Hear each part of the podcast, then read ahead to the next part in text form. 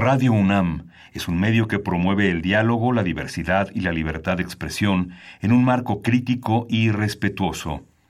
Los comentarios expresados a lo largo de su programación reflejan la opinión de quien los emite, mas no de la radiodifusora.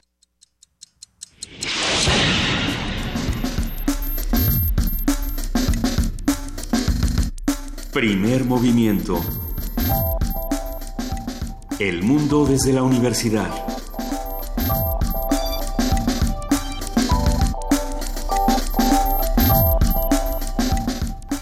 Buenos días, jueves 24 de mayo, eh, son las 7, 8 de la mañana y estamos en Radio UNAM en la cabina en primer movimiento. Luis Iglesias, buenos días, ¿cómo estás? ¿Cómo estás, Miguel Ángel Quemain? Muy buenos días. Te veía leer y leer y leer los periódicos esta mañana. Sí, es muy interesante el balance que muchos medios eh, estatales y nacionales hacen de las propuestas, los absurdos, las eh, imposibilidades de incumplir muchas de las propuestas de los candidatos. Pero me llamó la atención la... Eh, ¿Es por el artículo del Universal de los proyectos de la Ciudad de México? Exactamente. y las campañas en general de los candidatos en los estados y en, y en la presidencia de la República. Está también eh, en prácticamente todos los medios eh, la, la, arremetida nuevamente de Donald Trump contra el, la participación de Canadá y de México en el Tratado de Libre Comercio, los calificó como mimados. Y parece que uno de los ejes de esta de este rechazo a que se, el, Telecán eh, sea nuevamente continuado es esta visión de la industria automotriz que será una de las cartas que Trump juegue al interior de su país para, trata, para tratar de levantar eh, ya la impopularidad que tiene. ¿Será que puede levantarse de ese de ese espacio, porque por ahí también había una denuncia ciudadana de que, eh, por favor, el señor Trump dejara de bloquear a los a los ciudadanos estadounidenses que le dicen cosas que no le gustan en Twitter. Eh, de igual manera, tendríamos que hacer este mismo ejercicio en nuestro país y estar viendo lo que está pasando con este ambiente de, polarización. Lo, menciono pensando en esta nota de si Kofi Annan va a estar o no en nuestro país revisando el proceso electoral justamente por el ambiente de crispación, eh, por esta petición que se está haciendo desde distintos espacios de terminar con el ambiente de crispación en nuestro país, con el, te digo cosas espantosas, luego meto la mano y luego a ver qué pasa tanto en Twitter como en los debates, como en diferentes espacios. Eh, ya lo platicaremos el día de hoy porque precisamente vamos a hablar sobre la nota de Nestora Salgado, sobre lo que ha pasado con esta demanda al candidato José Antonio Mid. Eh, no se trata de quién tiene razón o de si las candidaturas o no, sino de la violencia justamente que, que estamos viviendo de una u otra manera todos en un proceso electoral, Miguel Ángel. Sí, justamente hoy tendremos este, esa, esa, esa nota, ese análisis donde por parte de los dos, hay dos aspectos que implican la falta de capacitación de las policías comunitarias y vale la pena revisar en todos estos eh, temas cómo cómo se cómo se violan los derechos de las otras personas cómo la falta de capacitación y de normatividad hace que eh, se, tengan aspectos pues equivocados o, eh, que ameritan una revisión de este juicio que se que le exoneró en 2015. ¿Tú, piensas que se amerita una revisión del juicio de Néstor Salgado? Pues no, no, es eso que se amerita una revisión, sino la continúa, ¿no? no, es, no es que se revise, sino que continúa esta amonestación por parte del Ministerio Público. No se han reunido todas las pruebas, pero eh, hay varias averiguaciones previas levantadas y varios este, este, temas en la Comisión de Derechos Humanos de México. Claro, y es muy interesante estudiar cómo los medios de comunicación están tomando o no esta, noticia, cómo lo hacen los periodistas, pensando en eh, lo que pasó justamente el día de ayer en redes sociales con el ataque que vivieron dos periodistas con ideas muy diferentes. Por un lado, eh, Daniel Moreno con las ideas particulares que tiene sobre el caso de Nestor Salgado y por el otro lado, Héctor de Mauleón, los dos con ideas muy contrastadas. No tenemos por qué estar de acuerdo, pero tampoco tenemos por qué destruir y aniquilar a las personas, ni en redes sociales ni fuera de ellas, eh, por dar una opinión o por pensar diferente a nosotros. Ahora, en lugar de dar una opinión y pensar todos diferente y demás, vamos a estudiar qué es lo que en realidad está ocurriendo y vamos a revisar justamente la información. Miguel Ángel, por lo mismo, hoy tenemos un programa lleno de información. Hoy vamos a arrancar con nuestro jueves de gastronomía flores que se comen. Va a estar con nosotros Mitzi Yuriko. Ella es chef y está reflexionando sobre este, sobre este tema. Hablaremos también en la nota del día, en la nota nacional, sobre Guerrero y el asesinato del supervisor del INE, qué fue lo que pasó aquí. Juan Angulo nos lo va a contar, él es director del Sur, periódico de Guerrero, y bueno, pues ha estado en diferentes ocasiones con nosotros hablando de esta región. Sí, y el caso justamente de Nestora Salgado va, a estar eh, bajo la óptica de Jacobo Dayan, él es un investigador muy riguroso del Seminario de Violencia y Paz del Colegio de México. Mesa del Día, los mundos posibles. Alberto Betancourt estará hablando sobre la Comuna de París. La Comuna de París fructificó en cerezas que saboreamos todavía. Alberto Betancourt Posada, doctor en Historia, profesor de la Facultad de Filosofía y Letras de la UNAM y, como ustedes saben, coordinador del Observatorio del G20 de la misma facultad. Como siempre, un gusto que hoy sea jueves y que los mundos posibles lleguen hasta nosotros. Así que empecemos con un poco de música esta transmisión. La música es de Plastilina Mosh y se llama Monster Truck. Hoy está bueno Mr. P también. Mandamos a la música en, en, este momento, haciendo la invitación, por supuesto, a que nos escriban arroba P Movimiento, diagonal primer movimiento UNAM y teléfono 55 36 43 39. El día de ayer el programa estuvo tan lleno de información que no nos dio tiempo de mandar saludos, abrazos a papachos, de estar haciendo, por supuesto, este, e, este ritual de comunidad que tenemos entre todos. Pero ya les iremos contando, por ejemplo, mañana que tenemos radioteatro sorpresa, se lo vamos a dedicar a Amanda, la hija de, Refrancito que cumplió años apenas. Ya tenemos nuestra música, entrele, vámonos con Plastilina Mosh.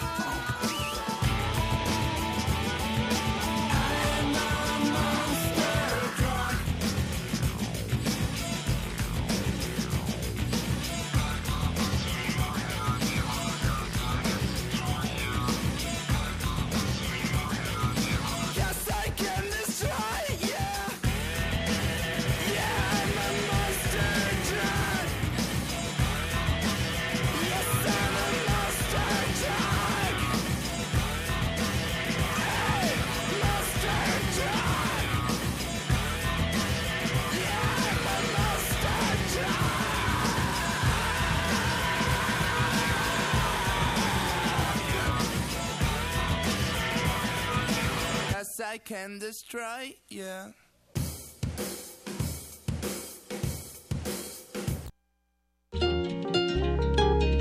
Primer movimiento.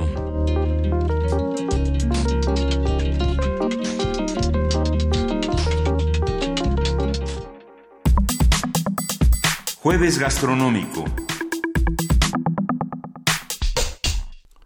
Desde hace miles de años, las flores han estado presentes en la gastronomía en China, Grecia y Roma y en muchas otras culturas. Las flores han sido un ingrediente común en sus recetarios tradicionales. Son ideales para agregar color, aroma, sabor a las comidas. Yo me atrevería a agregar también estética, pensando en todos los platillos que están eh, decorados con distintas flores. Eh, existe una gran variedad de las mismas, por lo mismo eh, tenemos todas estas posibilidades. Entre las más comunes encontramos la albahaca, el cilantro, la menta, el orégano, el rábano, la flor de calabaza, entre otras. Vamos a conversar sobre la definición de flor en gastronomía, cuáles se comen, cómo se cocinan, en qué tradiciones culinarias se encuentran, con Mitzi Yuriko, ella es chef, gerente de Super Gourmet Mexicano, CRES. Hola, buenos días, eh, Mitzi, ¿cómo estás?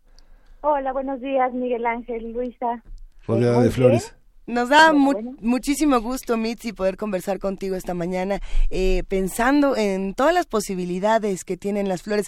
Antes de iniciar esta conversación, hacemos la advertencia eh, y, por supuesto, la recomendación amorosa de que no se coman las flores del jardín sin antes revisar qué son.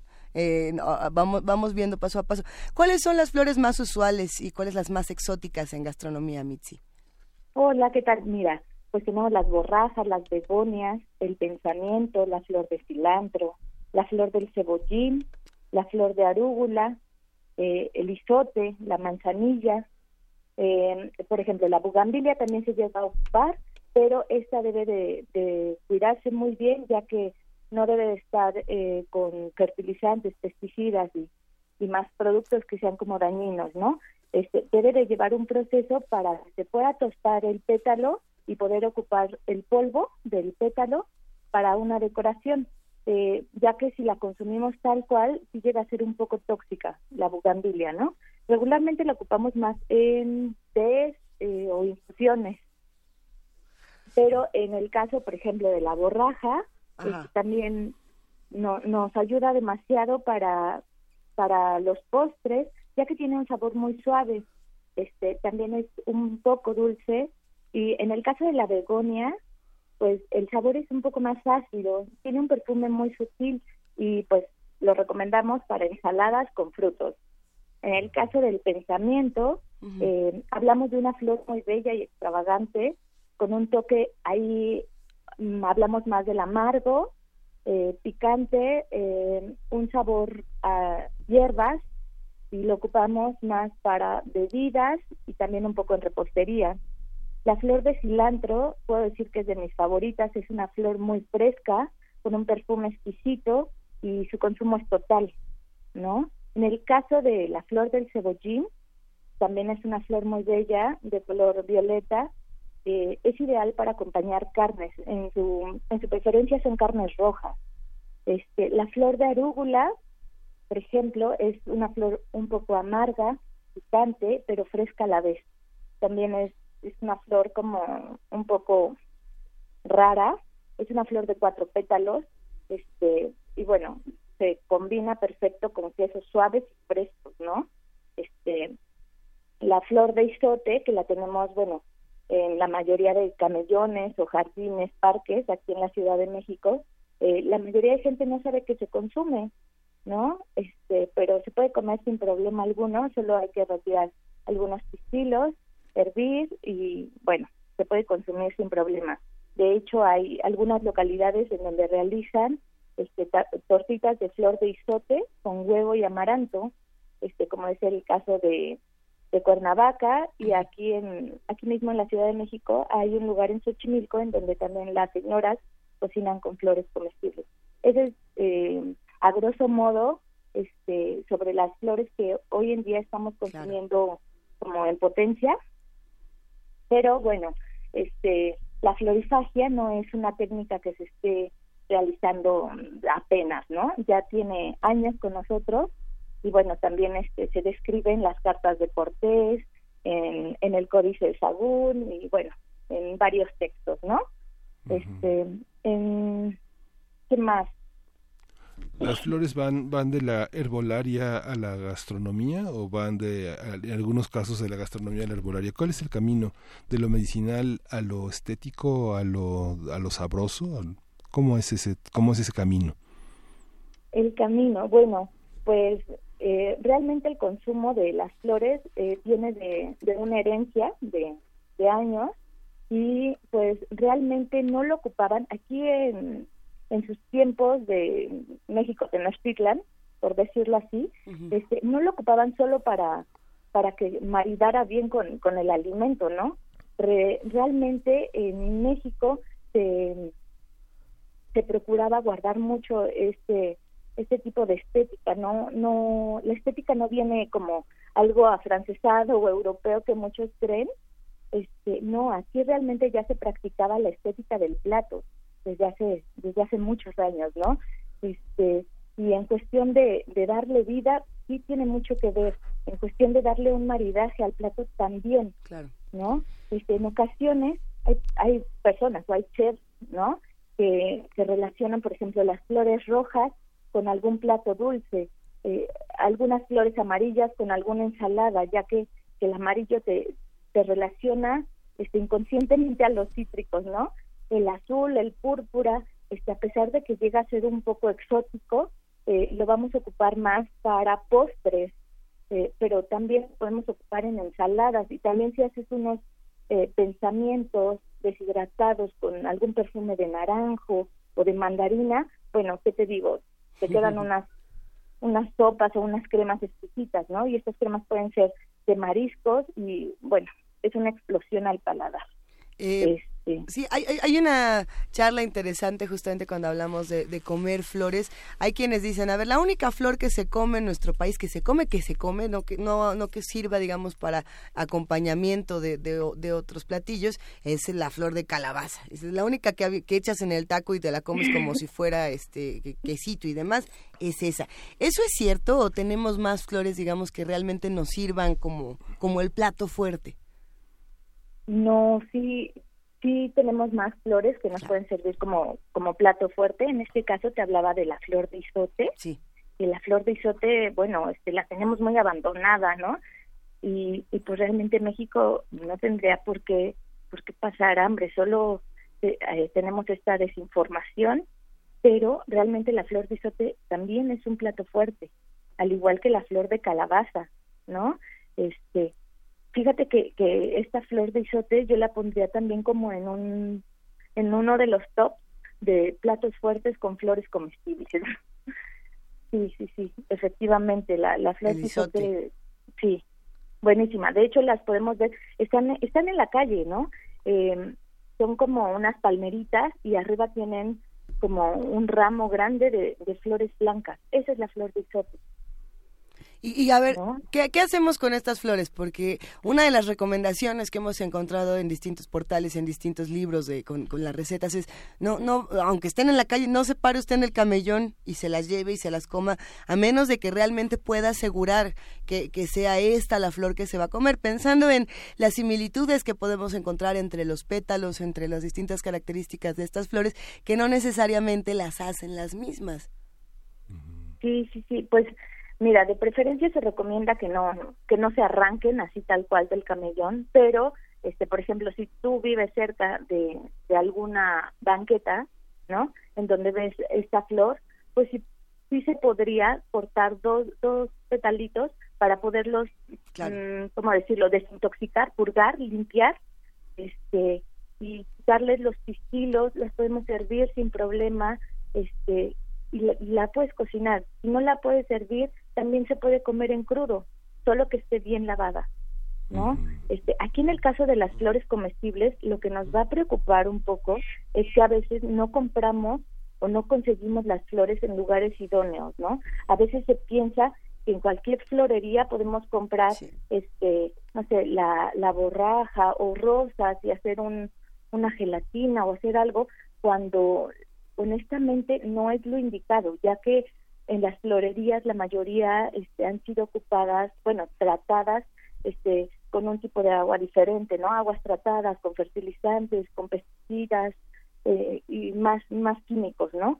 Este, de preferencia se les recomienda que este tipo de flores se compren o se consuman en lugares permitidos, ¿no? Hay invernaderos este, autorizados en Xochimilco, también hay invernaderos acá en Tláhuac, este, bueno, este, creo yo que no no hay mayor problema para para conseguirlas en estos tiempos, ya que para empezar ahorita son un boom, ¿no? Y, los lugares que nos pueden proporcionar estas flores comestibles al 100%, este sí son lugares muy seguros, ¿no? En el caso de los invernaderos de, de Xochimilco, de Tláhuac, este, de Tulyehualco, eh, yo he comprado y de verdad que muy buenos, ¿no?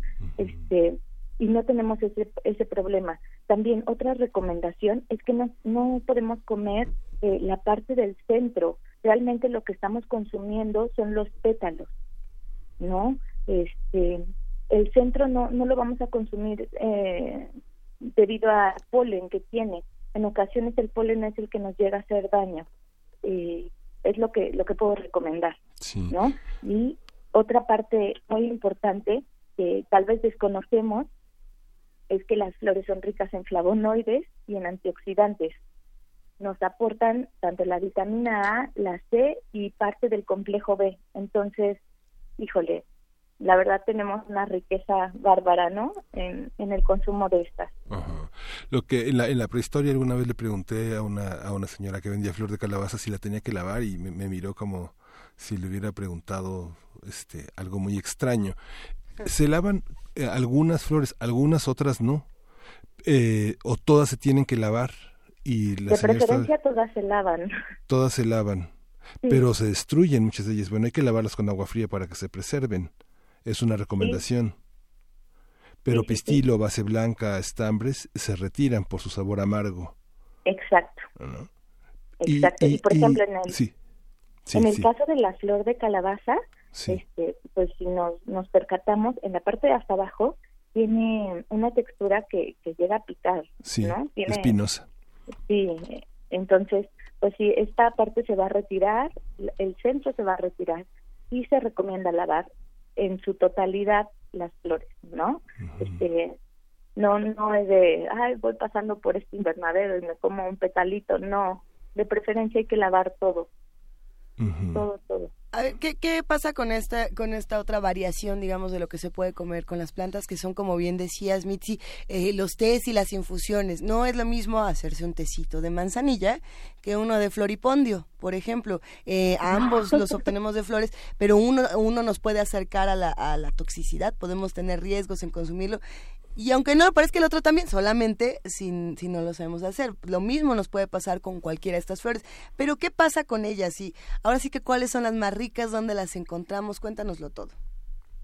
Ok, pues de, de las más ricas y de las de las que yo te puedo recomendar en mi experiencia, eh, las begonias las borrajas. ¿Con qué combinan? Dinos, ¿con, ¿con, qué combinan? Porque igual este, no se comen solas generalmente, no se comen acompañadas de algo, ¿no? De harinas, de proteínas, de carbohidratos, de verduras.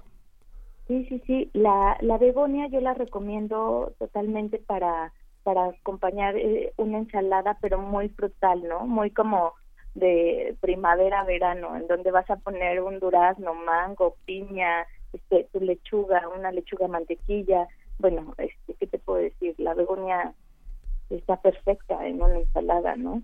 Eh, en el caso del pensamiento, también se puede retirar todos los pétalos y hacer unas tortitas dulces. Eh, estas tortitas dulces se pueden capear con un poco de requesón, nuez y aderezar con, con una miel de, de clavos, pimienta y bueno, vas a tener un, manjar en el caso del pensamiento. En el, en el caso de la flor de cilantro, yo la recomiendo totalmente como para una carne roja, ¿no? Este, tu, tu guarnición con, con carne roja, bueno, esto te lo digo por el perfume que, que tiene que tiene la flor, ¿no? Es un manjar. Este, en el caso de, de la flor de cebollín, eh, si, la vemos realmente es una flor muy bella, o sea, es un poco parecida a la flor de pepino, pero, pero bueno, esta tiene como su toque muy mágico, ¿no? Este, y también eh, por, por el sabor se recomienda para carnes rojas, eh, no sé, un ribeye o eh, una, un pork belly también con, con la flor de cebollín que queda buenísima, ¿no? En el caso de la arúgula, pues si necesitas algo eh, un, un poco ácido, también con, con algunas notas un poco dulces. En el caso de la arúgula, particularmente, me gusta eh, maridar este tipo de quesos de cabra con, con alguna mermelada de pétalos de rosa, este y bueno, unas hojitas de arúgula, ¿no?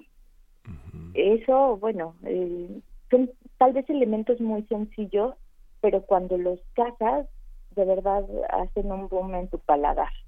Este, en el caso de del colorín, ahí por ejemplo lo recomiendo para alguna salsa molcajeteada, ¿no? Al igual y, y si gustan, no con tanto picante para que puedan apreciar bien el colorín, este, y en el caso de, de la de la flor de Jamaica, bueno, o sea, Eso, sí, pues sí. la flor de Jamaica tenemos embobados a los europeos, ¿eh? Sí. Déjame te cuento. La Sí. Jamaica para ellos es un boom. Por ¿no? ahí ya nos había escrito Rige y nos decía, la flor de Jamaica también se come en taco, por ejemplo. Es otra de esas plantas que uno se puede comer así. Mira, fíjate que, que en el caso de la flor de Jamaica, eh, ya que tú tú lograste sacar tu, concentrado para tu agua, este, puedes reciclar la flor, ¿no? Esta la puedes eh, terminar de, de sofreír en una cazuela con un poco de cebolla, ajo y hacerte unos tacos, ¿no? Este, si gustas le agregas queso Oaxaca y bueno, te quedan unas quesadillas buenísimas.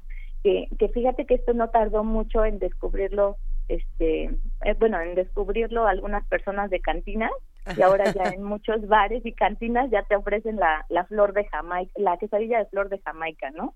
Y pues bueno, han sido un hitazo. A ver, Este- en ese en ese gitazo nos están preguntando por aquí, le mandamos un gran abrazo a Pétalo Lunar, nos dice, buenos días, una quesadilla de flor de Jamaica, por favor, para el desayuno.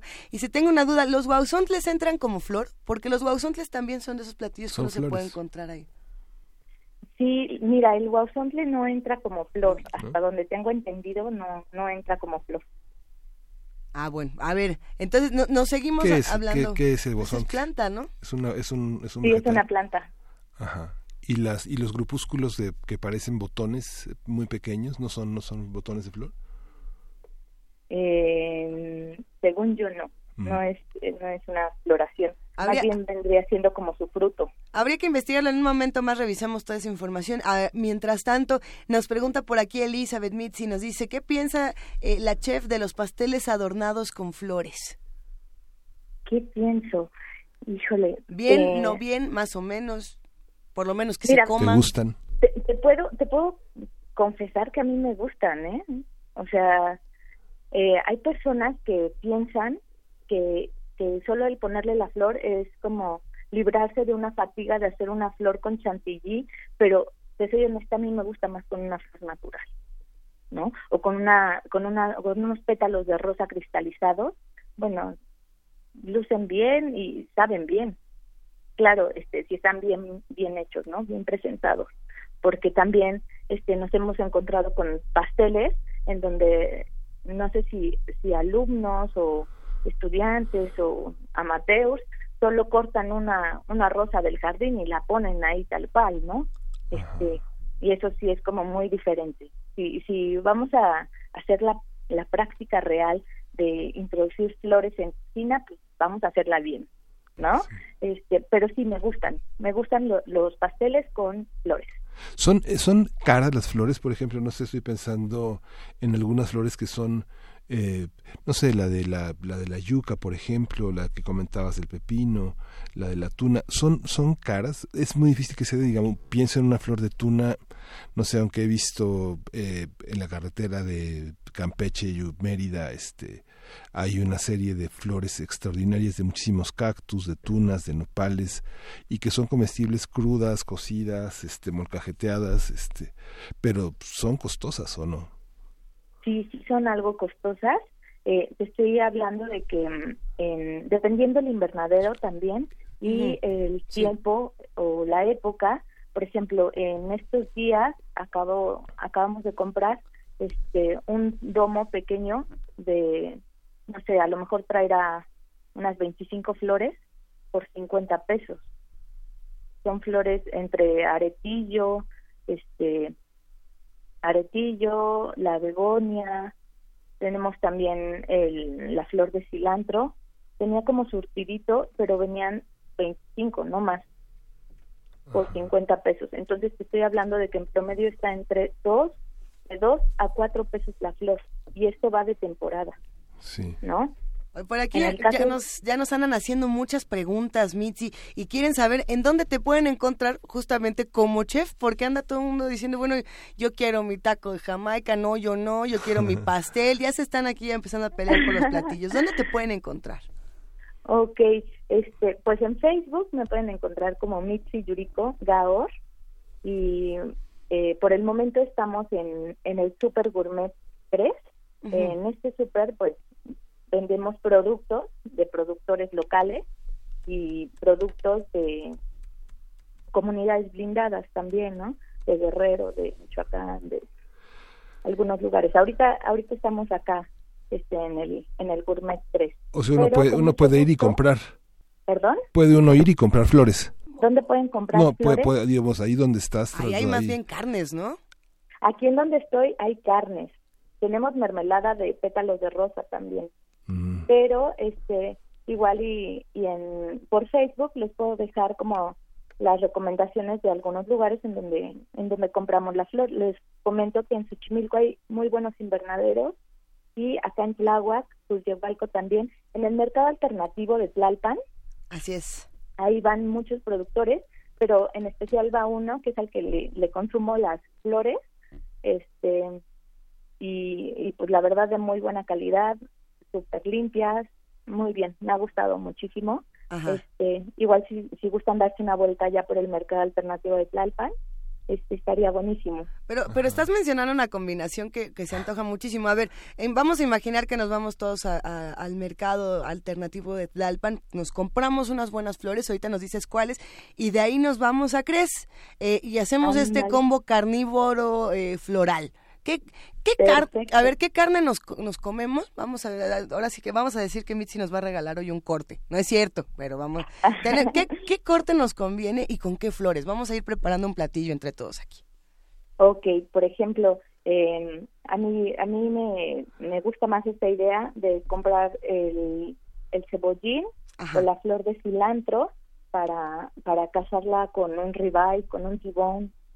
Eh, y al finalizar una mermelada de cebolla. Este, esta mermelada de cebolla eh, ustedes la pueden hacer en casa, eh, muy sencillo, eh, hacen un caramelo, este, filetean cebolla y lo incorporan, ¿no? Ya que, la, que el azúcar está este, líquida, pueden incorporar su cebolla y esperar un poco a fuego bajo a que ésta empiece a, a tornarse de un color como transparente, ¿no? Bueno, si esto lo, lo servimos con nuestro ribeye o con nuestro tibón, este, un poco de, de flor de sal o de sal de, la que a ustedes les guste más.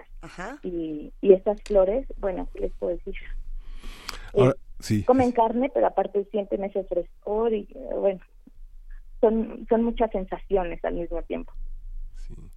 Es inevitable cuando andas de mochilazo ver la cocina tradicional mexicana, por ejemplo, Michoacán, Oaxaca, Estado de México, se consume mucho el cempasúchil y se consume mucho en tamales, en tortillas y tamales que en, la, en, la, en la Ciudad de México bueno no tenemos así como quien compra su cempasúchil para el Día de Muertos pues se le muere pronto pero en el Estado de México Oaxaca Michoacán se cultiva no sé pátzcuaro siempre hay cempasúchil fresco vivo y que se utiliza mucho fíjate que, que de, de Michoacán nos mandaron hace un año sí, hace como un año, nos mandaron unos tamales precisamente de, de flor de cempasúchil.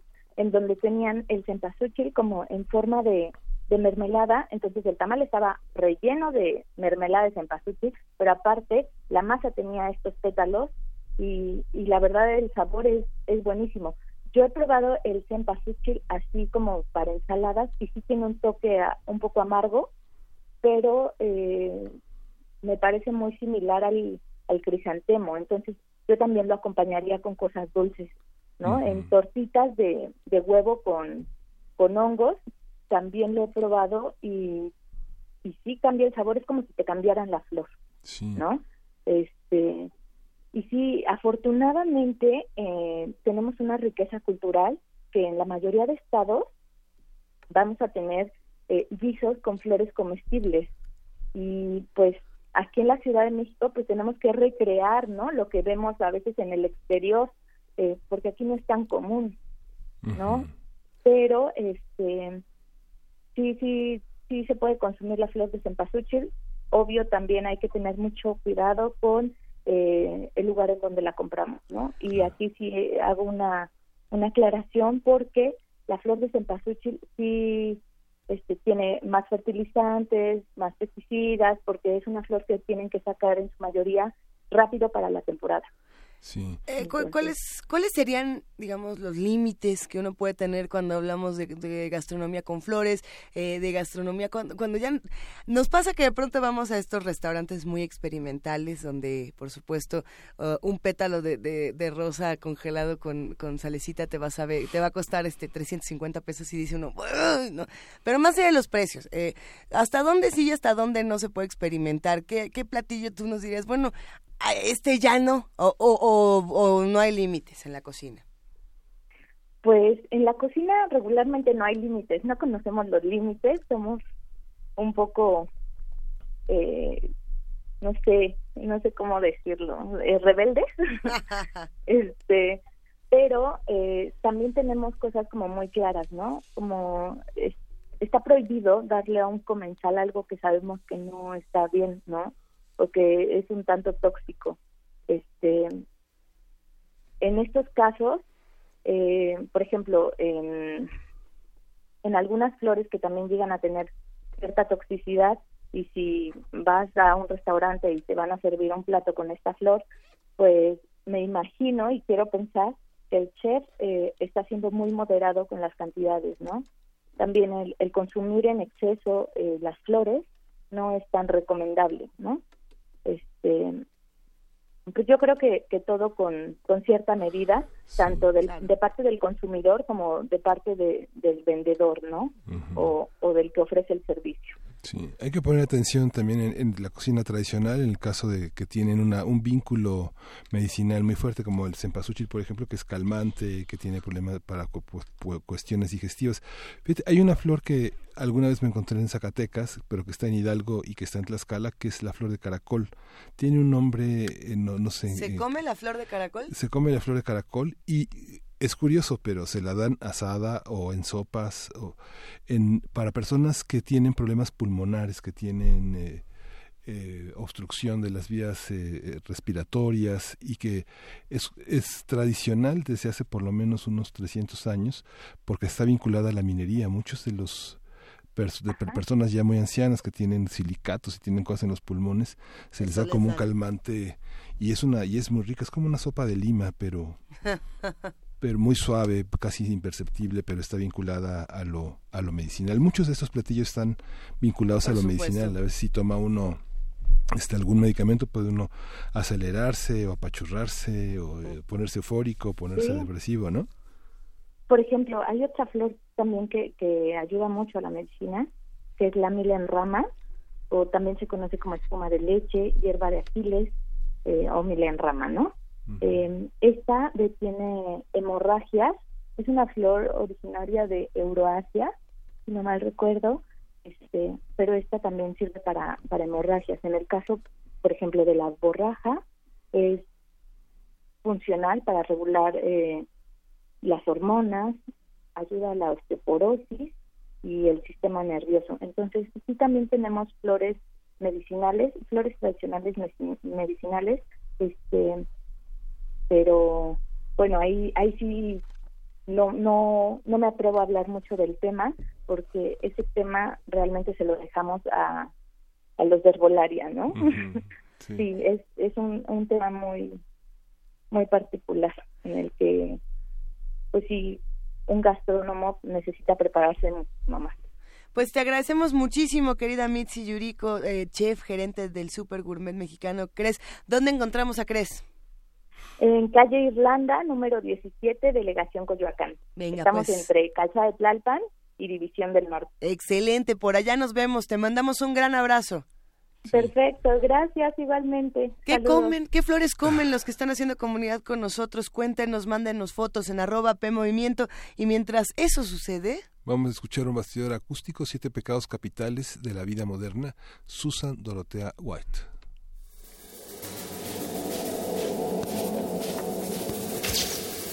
Bastidor acústico. Los siete pecados capitales de la vida moderna. Susan Dorothy White. Acrílico sobre madera. 1993. Arte sonoro, música y piano. Pablo Gaff.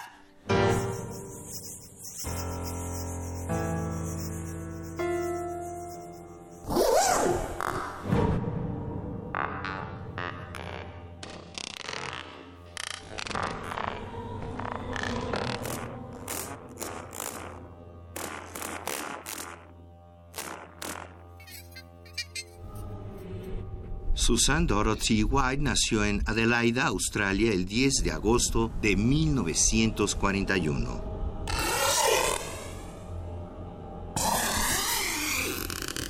A lo largo de numerosas exposiciones, White ha incursionado en la pintura, escultura, dibujo y litografía.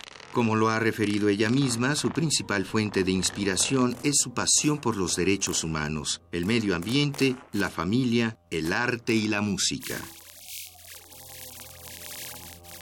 Su pintura, Los siete pecados capitales de la vida moderna, es una actualización del retablo que pintara el Bosco en 1485 bajo el título Mesa de los pecados capitales. Por contraste con la obra del neerlandés, la artista australiana hace ver lo nocivos que son ahora los extremos opuestos a los siete pecados capitales clásicos. En su opinión, la distancia es considerable entre la lista de vicios publicada por el Papa romano San Gregorio Magno en el siglo VI y el tipo de faltas que más caracterizan a la actualidad. Mediante un alto sentido de sátira social, Susan Dorothy White presenta la indiferencia en lugar de la ira, La modestia reemplaza a la soberbia, el celibato a la lujuria, la adicción al trabajo a la pereza, el derroche a la avaricia la adulación a la envidia. y las dietas que lindan con la anorexia a la gula. Cada pecado aparece representado tanto por la acción de diversas figuras humanas como por una especie animal o vegetal cuya introducción a Australia ha resultado dañina para el ecosistema. Llevados al extremo, pareciera que los principios enarbolados por la era de la racionalidad se han convertido en los agentes de su propio desmantelamiento.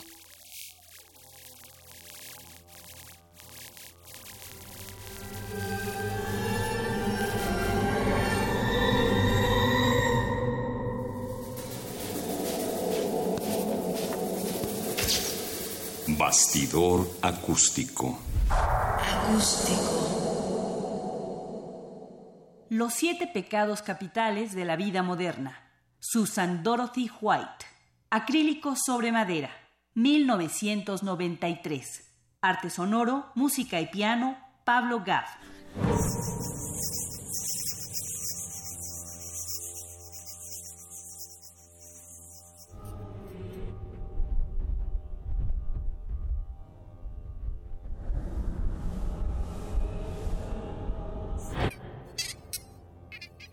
La pintura de Susan Dorothy White, Los siete pecados capitales de la vida moderna, se inspiró en una obra de 1485, el retablo de El Bosco conocido como Mesa de los Pecados Capitales. Esta última es una tabla circular dividida a la manera de una ruleta.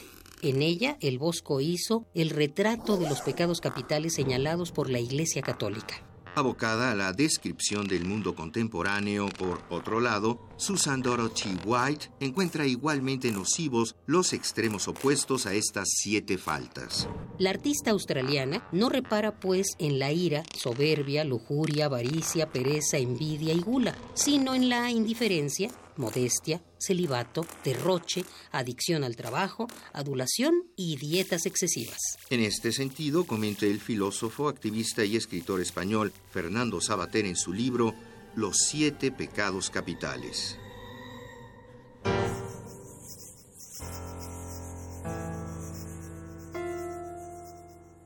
Cuando hablamos de pecados, suelen generarse prevenciones, pero ejercerlos es más seductor atractivo y útil.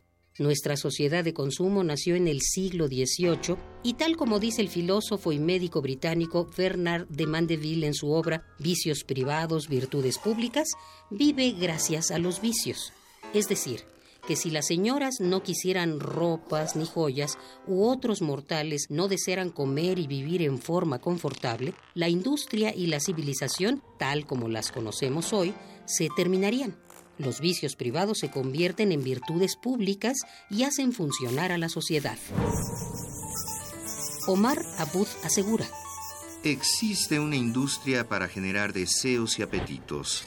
Estamos viviendo una época donde muchos dicen no tener religión. Creo que pueden no tener creencias monoteístas o de cualquier otro tipo relacionado con dioses, pero sí tienen una gran religión el capitalismo y el consumo llevados al paroxismo como absolutos. Vivimos inmersos no en los pecados capitales, sino en los pecados del capital. La contrapartida de este pensamiento es que podría afirmarse que se trata de un deseo de progresar y adquirir elementos materiales para tener un mejor bienestar. Allí entramos en la duda sobre lo que es o no bienestar.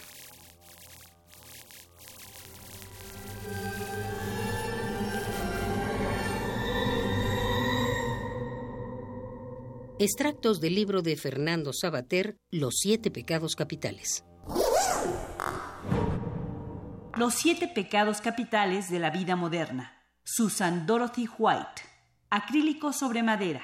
1993. Arte sonoro, música y piano, Pablo Gaff.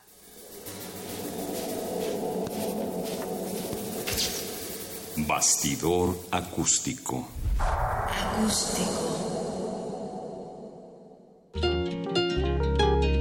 Primer movimiento.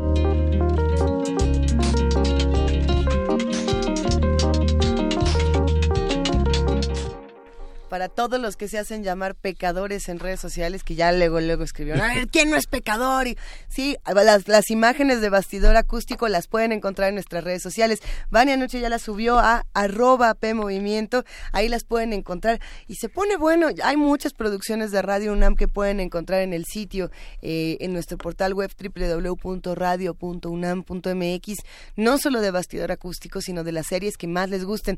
Eh, acá nos gusta mucho bastidor acústico justamente por el juego que se hace con esta parte, digamos, audiovisual, todos estos creadores sonoros que decidieron, por ejemplo, tomar estas pinturas y ver qué hacer con ellas, qué viajes sonoros. Eh, pero lo mismo, por ejemplo, se encuentra esta serie que, que tanto ah, nos han preguntado por ella en los últimos días, la serie de los 72 migrantes, eh, que es muy importante para recuperar, digamos, las discusiones de migración en nuestro país. Nos han estado preguntando cómo se puede encontrar la serie, si hay olvido no hay justicia. Eh, si no me equivoco, esta serie también está en www.radio.unam.mx. Lo preguntaremos también a nuestros queridos amigos de programación. Esta serie donde justamente 43 poetas han dedicado sus letras con 43 productores diferentes, con 43, digamos, eh, creadores distintos a hacer producciones sobre los 43 desaparecidos de Ayotzinapa. Eh, son algunas de las producciones que pueden encontrar en Radio UNAM. Eh, ya iremos viendo, también está todo primer movimiento en el podcast. No sé si está desde el principio de los tiempos. Yo siempre digo que sí, pero... Sí está. ¿Ya no? Ya no. Nos faltan algunos primeros movimientos por ahí. Un año atrás. Ay, pues, ¿qué será bueno? Ah, si alguien por ahí tiene eh, materiales que nos quiera compartir para enriquecer, digamos, la, la, la, biblioteca sonora de primer movimiento, estamos en primer movimiento unam, arroba gmail.com, ahí ya nos pueden mandar más archivos, nos pueden pedir complacencias sonoras. Eh, está bueno, ha estado bueno. Y nos pueden escribir porque además hemos recibido muchos tweets esta mañana con el tema de las flores, Miguel Ángel. Sí, este, este, este tema de los podcasts pues, pues, es muy interesante. Tal vez ya la primera, los primeros tres años, primer movimiento pasaron a la Fonoteca Nacional. Ya nos dirán dónde se pueden conseguir. yo creo que la Fonoteca de Radio UNAM, sin duda. Sí, por supuesto. Este tema de la floración también eh, forma parte de un proyecto de investigación en el Instituto de Biología eh, que es muy interesante sobre la polinización a través de todo un proyecto que es la reproducción de y sobrevivencia de plantas como el acceso a animales y granos y frutas que son a través de un proceso de transferencia de polen que justamente Paul Rosas y Omar Pantoja del Instituto de Biotecnología de la UNAM están desarrollando como un proceso eh, muy interesante que se vincula a esta primera hora que tuvimos la riqueza de las flores en la en la gastronomía pero que también están vinculadas a la herbolaria a la herbolaria justamente. Dónde podemos encontrar más materiales para seguir discutiendo este tema Miguel Ángel bueno la biblioteca de la herbolaria en, la en la foto en la fonoteca de Radio UNAM es un material riquísimo. También el jardín botánico tiene en su portal una una serie de enorme de referencias. La universidad de Chapingo eh, hay muchas referencias a nuestra a nuestra herbolaria y bueno, pocas a la gastronomía. Pocas a la gastronomía. Pocas a la gastronomía. Lo que tú mencionabas, este número dedicado de arqueología mexicana a la flor de calabaza, es que está bueno. Y justo para conocer la historia de las flores que nos comemos, yo creo que es una buena publicación para recordar y hacerle un gran homenaje a la flor de calabaza. Vámonos, eh, nos vamos a ir a una pausa, no sin antes hacer la invitación a que nos sigan escribiendo, a que sigamos haciendo entre todos comunidad. Los temas de la segunda hora, por supuesto, que son controversiales, son complejos. Eh, por aquí nos decían eh, si hablar o no de ciertos temas, si hacer o no ciertas recomendaciones. la idea del primer movimiento justamente es que estén todas las voces y que estemos dispuestos todos escucharnos y hacer comunidad. Eh, por lo mismo, quédense con nosotros, que ya nos están escribiendo, por cierto, para ya fueron varios por aquí, estoy viendo quiénes, que nos dicen que el guauzontle es una inflorescencia, es decir, un grupo de ah. flores como el brócoli o la coliflor. Hay que hacer un... Una inflorescencia. Un jueves gastronómico de inflorescencias. Sí y luego uno, un gabinete, digo, un, un bastidor acústico de influorescencias. Ah, bueno, ya vamos a una pausa y regresamos. Primer movimiento. Hacemos comunidad.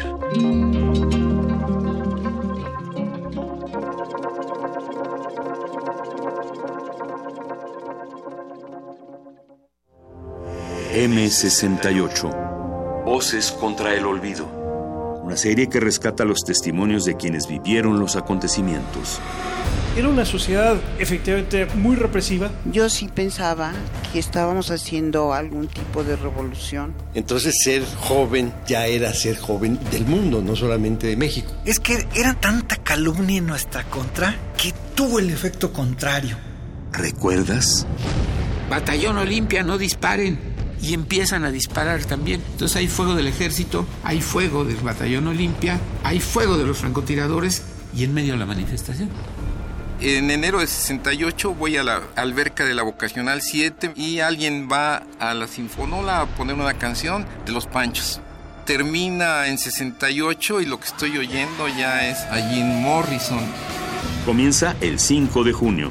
Acompáñanos todos los martes a las 10 de la mañana. 96.1 de frecuencia modulada. Radio UNAM. Experiencia sonora. Habla Andrés Manuel López Obrador. Se terminarán los privilegios en el gobierno. No me voy a subir al avión presidencial. No voy a ofender al pueblo de México. Ese avión costó 7.500 millones de pesos. No lo tiene ni Donald Trump. Ya se lo mandé a ofrecer. Lo vamos a vender. Y el dinero que vamos a obtener por la venta de ese avión va a ser para beneficio de nuestro pueblo. No puede haber gobierno rico con pueblo pobre. Juntos haremos historia. Andrés Manuel, presidente. Morena, la esperanza de México. Los expresidentes de México reciben una pensión en total de 5 millones de pesos mensuales. Salinas, Cedillo, Fox, Calderón, ni Obama tiene una pensión así. Y no está en ninguna ley. Es un acuerdo que firma el presidente que llega porque sabe que cuando termine él se va a beneficiar con esa pensión. Yo voy a llegar a ser presidente de la República y ya no voy a firmar ese acuerdo se van a terminar las pensiones millonarias a los expresidentes. Andrés Manuel, presidente. Partido del Trabajo. Compartimos esta ciudad. Sus problemas, la falta de empleo la inseguridad, pero también compartimos la felicidad, la alegría, los buenos momentos. Compartamos también la responsabilidad de gobernar. Soy Marco Rascón, humanista de corazón. Gobernemos todos la Ciudad de México. Somos el Partido Humanista. Al corazón de los chilangos. En la UNAM se escriben historias de éxito. En Fundación UNAM hacemos que estas historias sean posibles ya que becamos anualmente a más de 68 mil universitarios. Súmate 5340-0904 o en www.funam.mx. Contigo hacemos posible lo imposible. Avanzar. Avanzar es cambiar para mejorar. Es ir hacia adelante sin dejar a nadie olvidado. Es hacer una alcaldía más segura y ordenada. Avancemos por un Benito Juárez mejor. Soy Santiago Taboada y quiero ser tu alcalde. Saber es entender lo que la gente necesita, conocer las soluciones inmediatas y contar con el equipo necesario.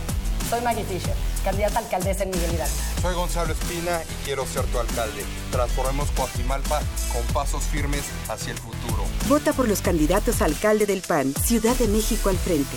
Tu necesidad es mi compromiso. Avanzar contigo es un programa que se compromete a cumplir tus necesidades cuando MIT llegue a la presidencia. Yo lo que quiero es para mi madre y a todos los adultos mayores una pensión digna para que puedan ellos subsistir. Le pediría que implementara programa de guarderías para los hijos de las mujeres trabajadoras. Mi idea es una persona transparente y que cumple. Yo voy a cumplir el sueño de cada mexicano. Vota por MIT, candidato por la coalición Todos por México, PRI. Nueva Alianza presenta una historia de la vida real. Bueno, a ver, permítame tantito. Un tal Ricardo. Ay, no, ni loca. ¿Cómo tiene tu número? Se lo sacó Margarita con engaños. Ella me dice que la trató pésimo. Solo quiere hacer su voluntad. ¡Qué horror! Tiene una familia en Estados Unidos. A ver, chamaquito. Dice mi hija que no está. Y que por favor, la deje de estar molestando. Hay elecciones en la vida en las que no se puede dudar. Piénsalo bien. Esta historia continuará.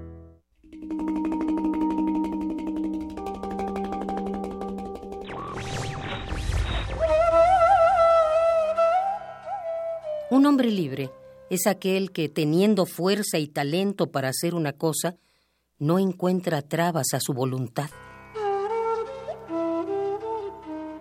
Thomas Hughes.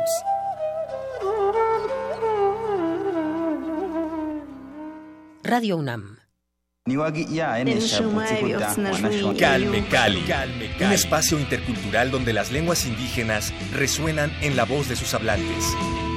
Acompáñanos a conocer a sus protagonistas todos los jueves a las 10 de la mañana por el 96.1 de FM. O escucha la retransmisión los domingos a las 3.30 de la tarde. Y si te perdiste algún programa, búscanos en radiopodcast.unam.mx. Radio UNAM, experiencia sonora. Búscanos en redes sociales, en Facebook como Primer Movimiento UNAM y en Twitter como P Movimiento o escríbenos un correo a primermovimientounam@gmail.com. Hagamos comunidad. En este momento son las 8 de la mañana con 6 minutos y por supuesto saludamos a todos los que están haciendo comunidad con nosotros a través de TV UNAM en el canal 120 y en el 20.1 de TV Abierta. Gracias por hacer comunidad con nosotros. Aquí estamos Miguel Ángel Quemain, Luisa Iglesias y Juan Inés de esa que vuelve pronto. Vuelve mañana. Ya va a volver. Va a volver mañana y vuelve con nuestro radioteatro que tenemos a las 7.45. Dejamos muy cuidado la cabina. Ahora sí no hemos hecho nada, no hemos comido no. adentro, nos hemos portado bien. Sí. Me atrevería hemos, a decir que hemos sudado adentro. Hemos sudado adentro que eso bueno, entre calor, lluvia, calor, lluvia han sido climas difíciles, sobre todo climas políticos muy difíciles que también nos hacen sudar. El día de hoy justamente nuestra nuestra nota nacional y nuestra nota del día apuntan a por qué nuestro nuestro país está viviendo este clima tan tan caliente, tan violento, tan desmedido en, en pues en toda medida justamente, pero qué se ¿Qué se puede hacer justo para que hagamos comunidad y no polaricemos más eh, estas discusiones y no nos enojemos más los unos con los otros? No sé si les ha pasado a los que están escuchándonos en este momento que han tenido como nosotros, o por lo menos como yo, que cambiarle de estación uno a uno, a uno a uno, tratando de buscar un espacio donde la gente no se esté eh, diciendo blasfemias, donde no estén sí. furiosos, donde no estén hartos, lo cual también es normal, pero Hay que tener cuidado con la proliferación del miedo. ¿No? Ayer escuchaba en un programa que Eh, un ahí. programa nuevo, la segunda emisión en el Universal, decían, este, hemos vamos hemos tenido las vamos a tener las elecciones más violentas de la historia de la democracia en México. Yo creo que hay que eh, hemos vivimos en un clima de violencia insostenible, ya no podemos salir a la calle, pero hay que revisar eh, el Archivo General de la Nación, los archivos estatales, los archivos policiales muestran un país que si bien se visualiza la violencia, no es el más violento de la historia. Hemos tenido momentos en los años 70, a principios de los 80, verdaderamente violentos. Hay que revisar los archivos de la Dirección Federal de Seguridad, los archivos Claro. del CISEN y los secuestros en Morelos, cada semana dos o tres secuestros, mutilados, asesinados. Ahora bien, estamos sí. en otro estamos en otro nivel de visualización y de crítica de muchísimos aspectos que son muy graves, pero las disputas en ejidos, en alcaldías, en Claro. este han sido verdaderamente Guerrero, Oaxaca, Chiapas han sido verdaderamente letales para mucha gente, pero hoy se visibilizan, pero no estamos en el México más violento ni en el México más bronco. Hay, hay quienes dicen que cuando se refieren a, a las elecciones más violentas es por el asesinato, por el, el homicidio que se le ha hecho a, lo- a los distintos candidatos eh, y la violencia también que se ha llevado eh, desde Sí. las campañas y desde los medios de comunicación, lo cual Sí. es interesante estudiar pensando, por ejemplo, en el, en el regreso de ciertos conductores que incitan a la violencia, por ejemplo, en el Canal 11, mm, Sí. que dicen, bueno, vamos a regresarle sus programas para que sigan eh, haciendo la recomendación de matar candidatos. Por ejemplo, ahí se queda abierta esa pregunta. ¿O qué pasa cuando un candidato acusa de secuestradora a, a otra candidata y entonces decimos, bueno, ¿Cómo se maneja desde los medios? ¿Cómo se maneja desde los candidatos? ¿Cómo se maneja desde los políticos? ¿Cómo lo manejamos nosotros? Eh, ¿Cómo lo manejan los que hacen comunidad? Eh, vámonos directamente a nuestra nota nacional, justamente para hablar de lo que ocurre de Guerrero en Guerrero y más adelante en la nota del día lo que está ocurriendo con Nestora. Primer movimiento.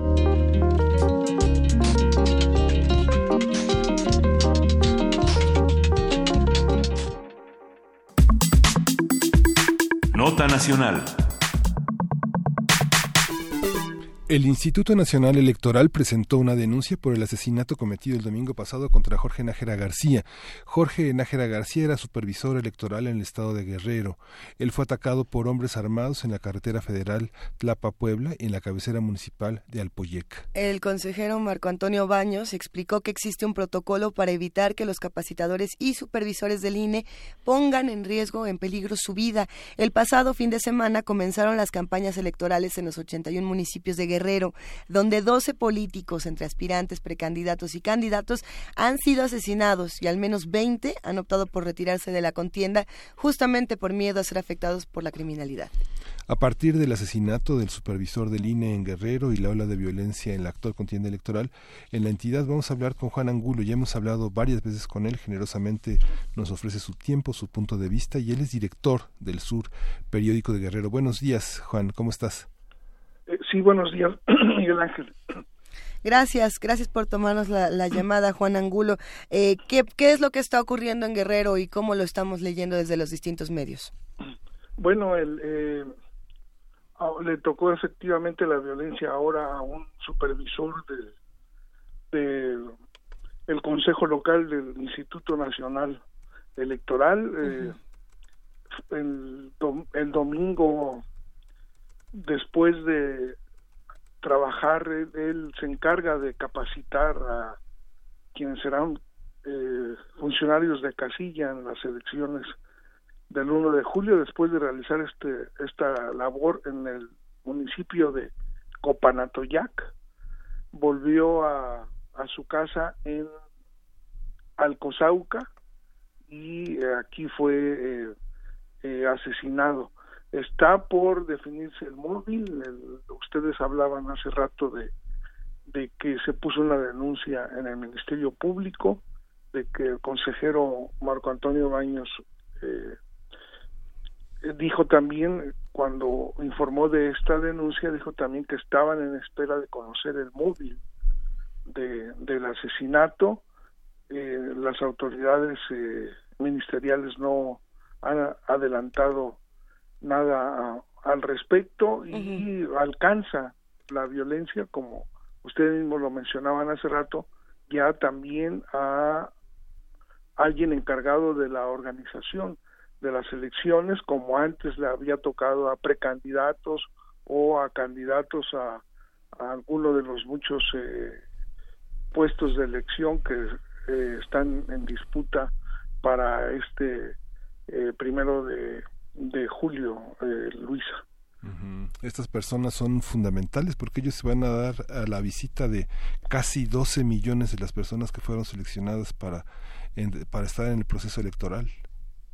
Sí, claro, claro, y eso es lo que es lo que preocupa, ¿no? Y, y, y es lo que, digamos, ha llamado la, la atención y lo ha colocado como un foco, un nuevo foco rojo. Hasta ahora las autoridades eh, electorales habían estado muy cautas, habían estado viendo la violencia muy un poco desde lejos, eh, fueron muy polémicas, por ejemplo, aquí las declaraciones de, del presidente del Instituto Electoral Estatal, eh, en el sentido de decir, bueno, ante, ante la violencia que está afectando a los candidatos, de decir nosotros no somos policías, nosotros no investigamos, nosotros no solamente nos dedicamos a organizar el proceso electoral, que fueron interpretadas como una eh, eh, actitud de, de, este de este funcionario electoral de, de, muy insensible ante lo que está pasando. No es cierto eso, pero pero también a ellos les toca eh, de reclamar, decir, bueno, no toquen a los candidatos, eh, decir nosotros somos un cauce para las denuncias que hagan los partidos, sino decir simplemente nosotros no somos policías y espero que esto que pasó con uno de sus trabajadores haga que cambien esta actitud de las autoridades electorales locales. A ver, eh, 20 candidatos ya se retiraron, digamos, de esta contienda electoral. Los 20 son, si no me equivoco, eh, Juan Angulo del PRD. Eh, ¿qué, pasa, ¿Qué pasa con esto? Y hay, hay, muchos artículos que dicen los únicos que se están atreviendo a hablar de, la violencia que se vive eh, como candidato, como representante en Guerrero eh, son los del PRD, los del PRI no han querido salir a dar ninguna declaración. ¿Qué es lo que está ocurriendo ahí? ¿Qué pasa con estos 20 candidatos fuera? ¿Y, en qué zonas, de qué zonas estamos hablando cuando hablamos de estas renuncias? Pensando en, en otras declaraciones que dicen es que hay zonas en Guerrero donde definitivamente no hay manera de hacer campaña. Bueno, el, el, el, PRI también se han retirado candidatos de ellos. Eh, eh, digamos, ha sido más estridente la denuncia que está haciendo el PRD o, o Morena, pero también el PRI eh, ha sido afectado y también y también han han protestado, ¿no? El, último, digamos, político asesinado fue uno del PRI, que era el candidato, su candidato a a, diputado por uno de los dos distritos de la de la Tierra Caliente. Hay una planilla completa, completa de, eh, de, de, para el municipio de Izcapuzalco del PRD que, que se retiró de la contienda. Eh, decir, la candidata a alcaldesa, el candidato a síndico, los candidatos a regidores, y eh, en este mismo municipio también el candidato del PRD se retiró. Este es un municipio que está en la zona norte, está cerca de Tenoloapan, que se ha conocido de muchos eventos de la delincuencia organizada en ese municipio. Es una zona de, de, de, mucha violencia vinculada al crimen organizado, cerca de la región de Tierra Caliente, que es otra de las zonas con estas características. ¿no? Eh, ayer algo interesante en esto que estamos platicando, ayer hubo una reunión del gobernador Héctor Astudillo con dirigentes de los partidos políticos en el contexto de algo que se llama localmente pacto eh, para la seguridad de Guerrero, en el que, entre paréntesis, no participa Morena, y en esta reunión se elevó a 31 el número de municipios eh, considerados como focos rojos para estas elecciones. Eh, Ah, se hablaba antes de una docena de municipios, ahora se está eh, identificando a 31 como 31 de 81 que tiene el estado como eh, de alto riesgo para eh, el desarrollo de las de las campañas de, electorales, ¿no? de las campañas en curso. y este, digamos, es la nota del día acá también.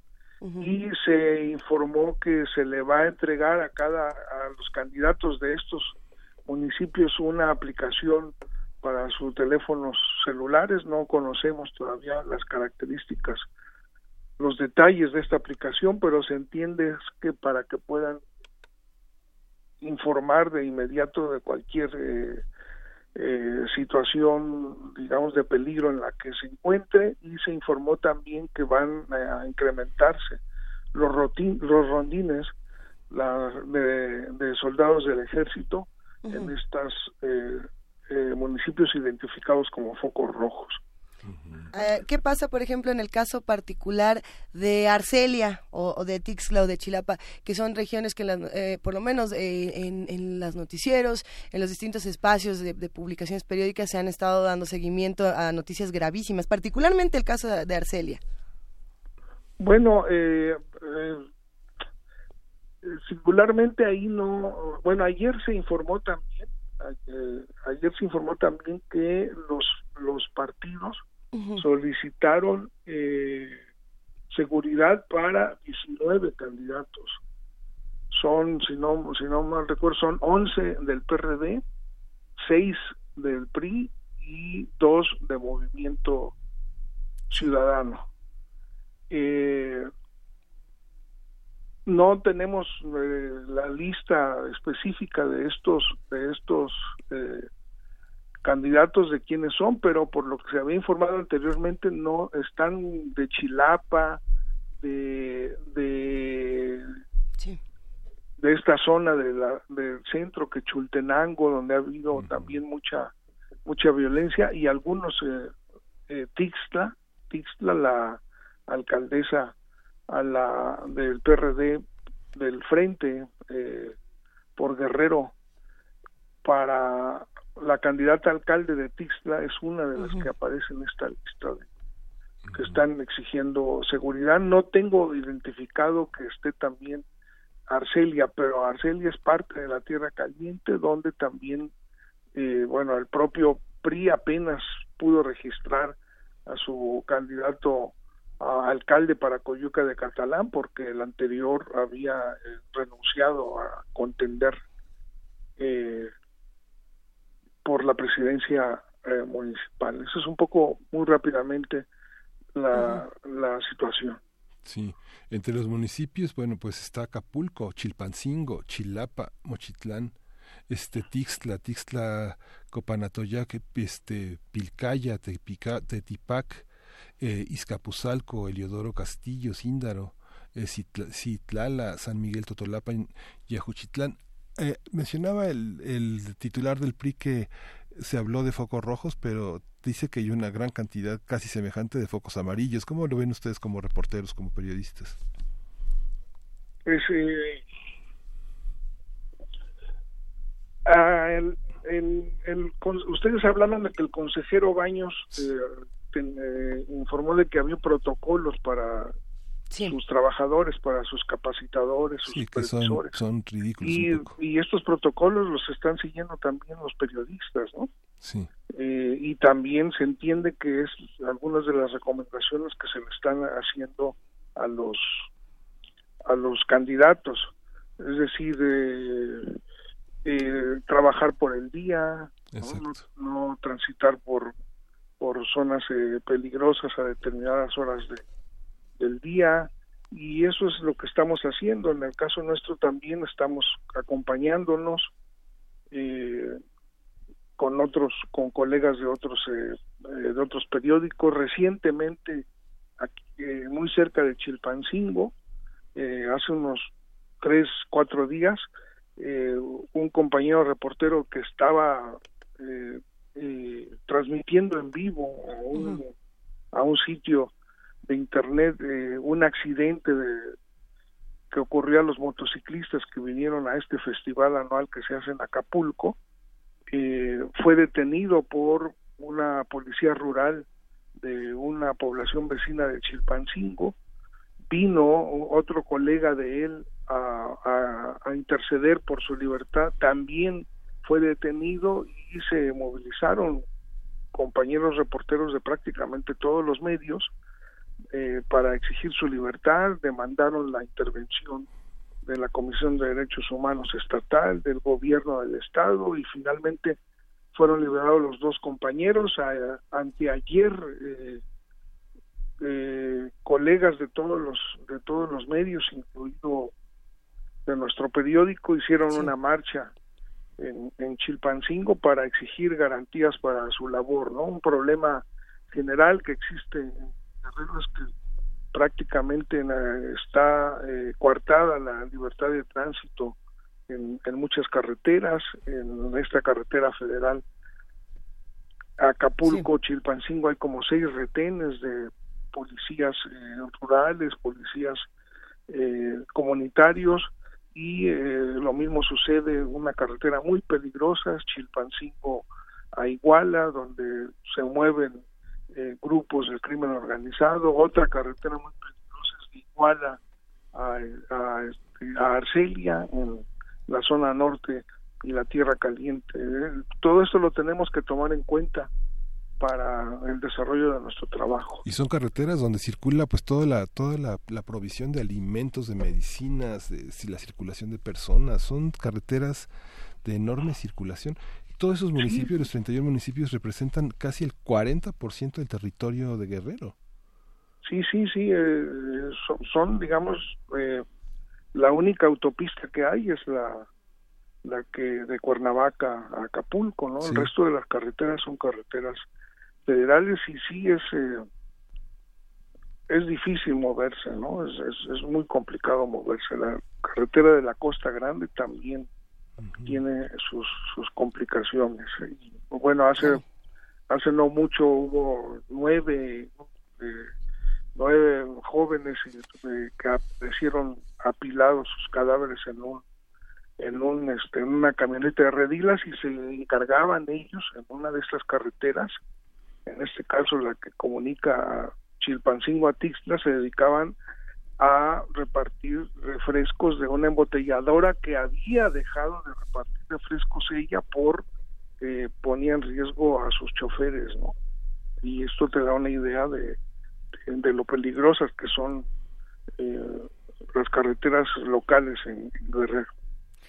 A ver, y, y, a todo esto, ¿cuál ha sido la, la respuesta que, que, tiene, por ejemplo, el INE o el Instituto Electoral de Participación Ciudadana, más allá de una exigencia de, oigan, resuelvan, oigan, investiguen? ¿Qué, qué, qué se está haciendo desde, desde estas instituciones?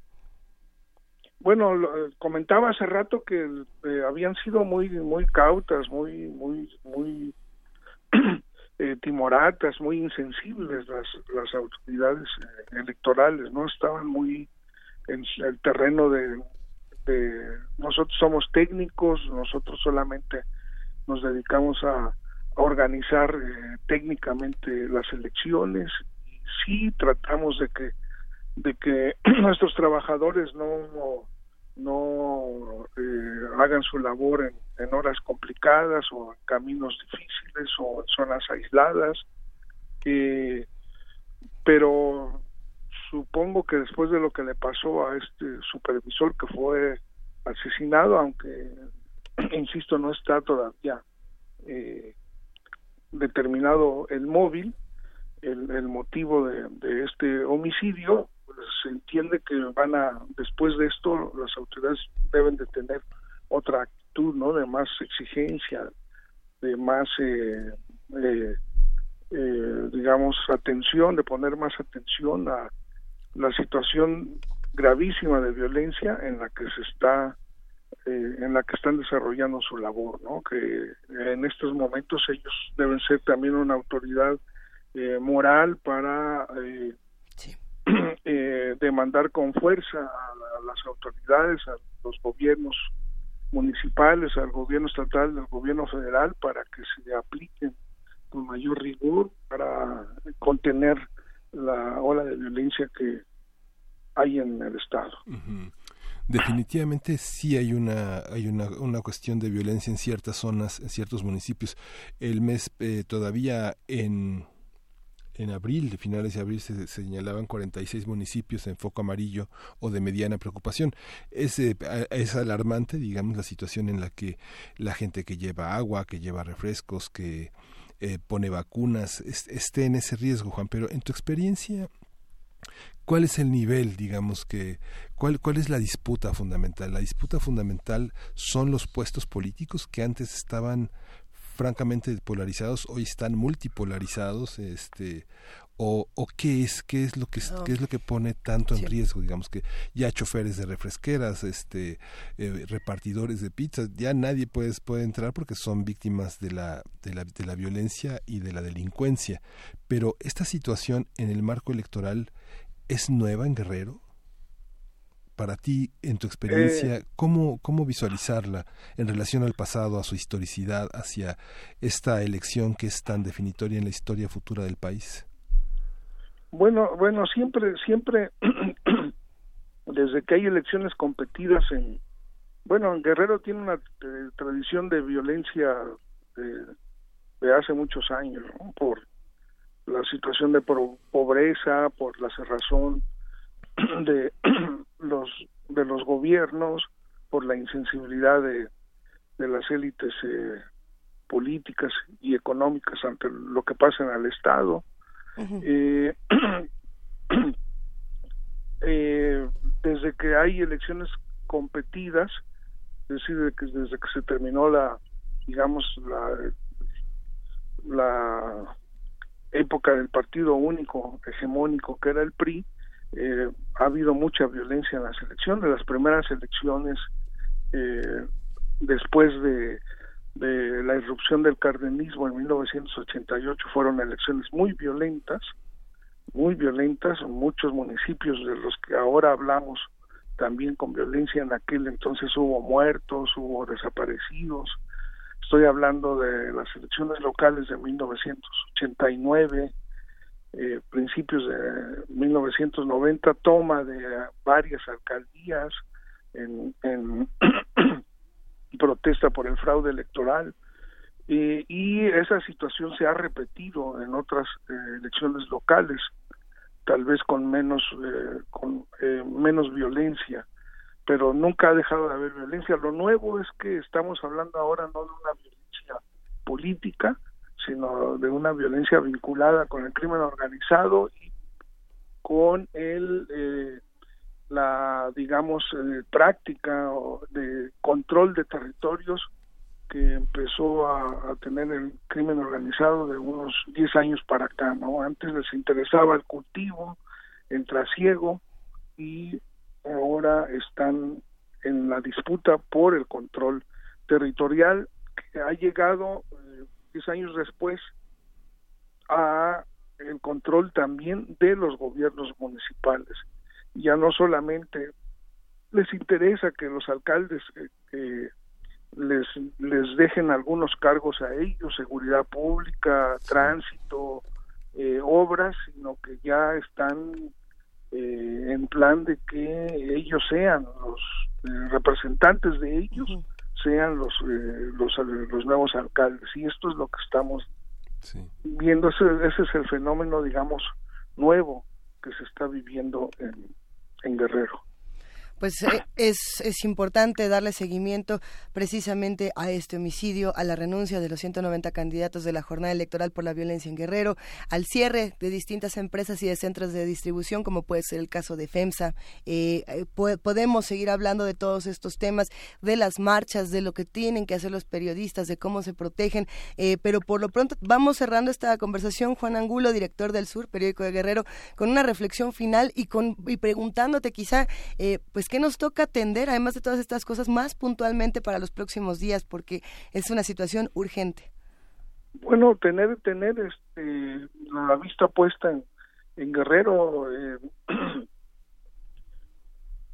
eh, y estar atentos, ¿no? A lo que está a lo que está ocurriendo, informar lo más lo más eh, profesionalmente de lo que está de lo que está de lo que está pasando y esto es lo que puede ayudar mucho ¿no? ahorita hay mucho encono también sí. salió en el debate presidencial el tema de esta de esta dirigente de la Policía Comunitaria de Olinalá, Nestora Salgado, y esto está, digamos, crispando mucho la, la política también local, porque un tema local se ha convertido ya en un tema en un tema nacional y esto puede también influir negativamente ¿no? en, el desarrollo de las campañas en Guerrero. Pues estar atentos nada más a esto, ¿no? De la virulencia también con la que se ha atacado, con la que algunos medios y compañeros están tratando el caso de Nestora, sacando de contexto las cosas, eh, criminalizando la, la lucha social, ¿no? Eso se está viendo desde acá como algo, se está viendo con mucha preocupación.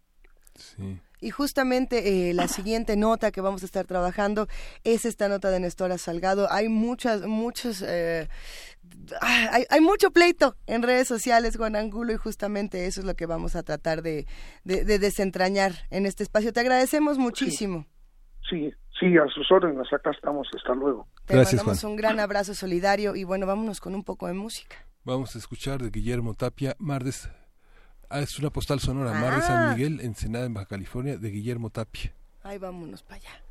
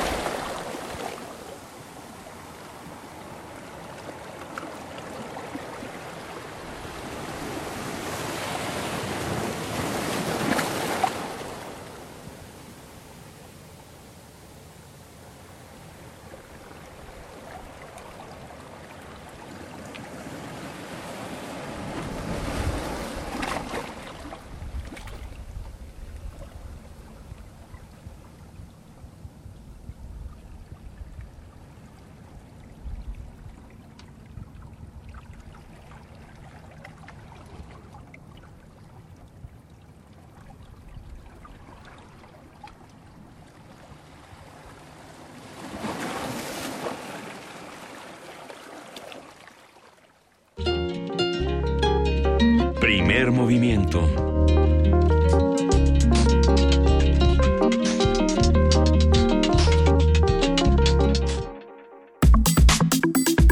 Nota del día.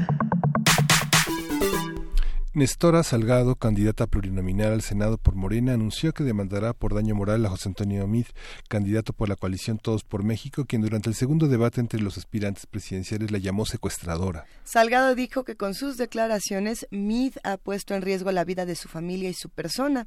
Durante una conferencia informó que luego de las acusaciones del candidato presidencial, la casa de su hija en Guerrero fue baleada. De acuerdo con Verificado MX, la excomandante de la Policía Comunitaria de Olinala Guerrero recuperó su libertad porque los jueces concluyeron que no había pruebas para demostrar que había cometido los supuestos secuestros que se le atribuyeron. Incluso algunos análisis jurídicos señalan que los supuestos secuestros fueron en realidad detenciones legales realizadas por la Policía Comunitaria. Esto no es eh, una suposición nuestra, no es nuestra opinión. Estos son hechos verificados que se han estado compartiendo en redes sociales, no es información falsa, es como es, pero siempre tenemos distintas opiniones que hay que discutir.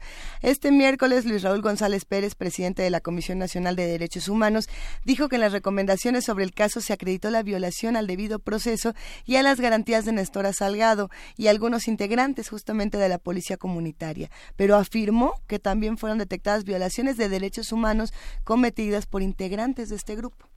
A partir de este caso vamos a hablar de la aplicación de la justicia y la restitución de daños con Jacobo Dayan. Él es investigador del Seminario de Violencia y Paz del Colegio de México y ha estado ya en varias ocasiones en primer movimiento hablando de todo el tema de la seguridad, sus leyes y la, eh, la, y la sociedad civil en este, en este terreno. Jacobo, buenos días. ¿Qué tal? Buenos días. ¿Cómo, ¿Cómo, podemos entender esta, este, este, este asunto que, como acabamos de oír en la entrevista con, de Juan Salgado, un tema local se ha convertido en un tema nacional y, por supuesto, terminará siendo un asunto internacional por el tema de derechos humanos? Sí, digo, lo, lo primero que, que me llama la atención es la irresponsabilidad del candidato a la presidencia, José Antonio Mid, de extraer y sacar de contexto un testimonio en un debate público, en un debate a la, a la presidencia de la República que está siendo visto por millones de personas, en el que saca de contexto una declaración y hace ver a Nestora Salgado como una secuestradora, punto. Cuando la información, como bien eh, lo, dijeron ahí en, en, la nota antes de entrar a la entrevista, eh, hay, hay ya determinación de jueces que dijeron que de la actuación de la policía comunitaria de Olinalá no se apegó a estándares, pero que no se trató de un secuestro, en todo caso se trataría de una detención. Y que entonces cuando se hizo referencia al pago, se estaba haciendo un pago a una fianza, esto no es una interpretación mía ni tuya, es de interpretación de los jueces, y entonces las acciones que eh, la, determinación de José Antonio de leerlo al aire y hacerla pasar por eh, secuestradora me parece muy irresponsable y después peor porque al día siguiente y los días subsecuentes ha salido a decir que no se arrepiente, no va a pedir una disculpa y que se mantiene y que él está del lado de las víctimas.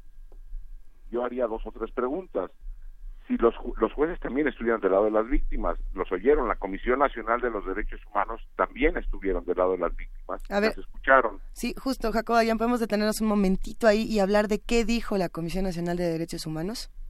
Sí, la Comisión Nacional de Derechos Humanos lo que dijo es dos cosas a grandes rasgos. Es la regulación por parte del Estado de Guerrero y por parte del municipio es ineficiente es decir, la forma en que están reguladas las policías comunitarias no funciona. Y entonces lo que dijo es, por favor, reglamenten de manera correcta esta, esto. Y lo siguiente es una recomendación al municipio a decir, eh, es probable que se hayan violado algunos derechos, por ejemplo, hay indicios de probable detención arbitraria o de probable tortura, no en el caso de Nestora, sino en todo el expediente, porque la recomendación no es nada más para Nestora, sino por las detenciones que se hicieron a Nestora y a los policías comunitarios. Pero no habla en ningún momento de secuestro de la Comisión Nacional de Derechos Humanos.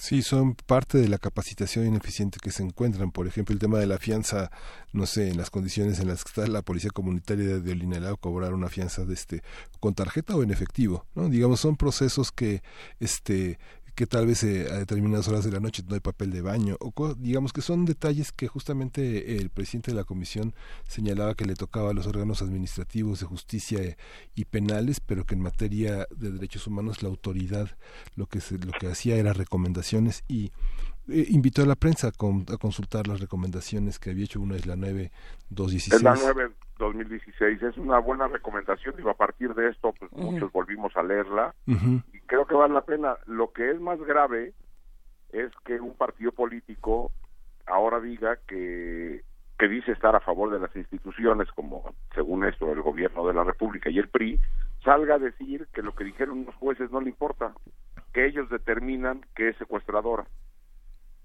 Ok, a, ver, ahí eh, eh, hay algo importante. ¿Hay todavía, digamos, procesos abiertos que se están discutiendo alrededor de esta policía comunitaria de Olinalá?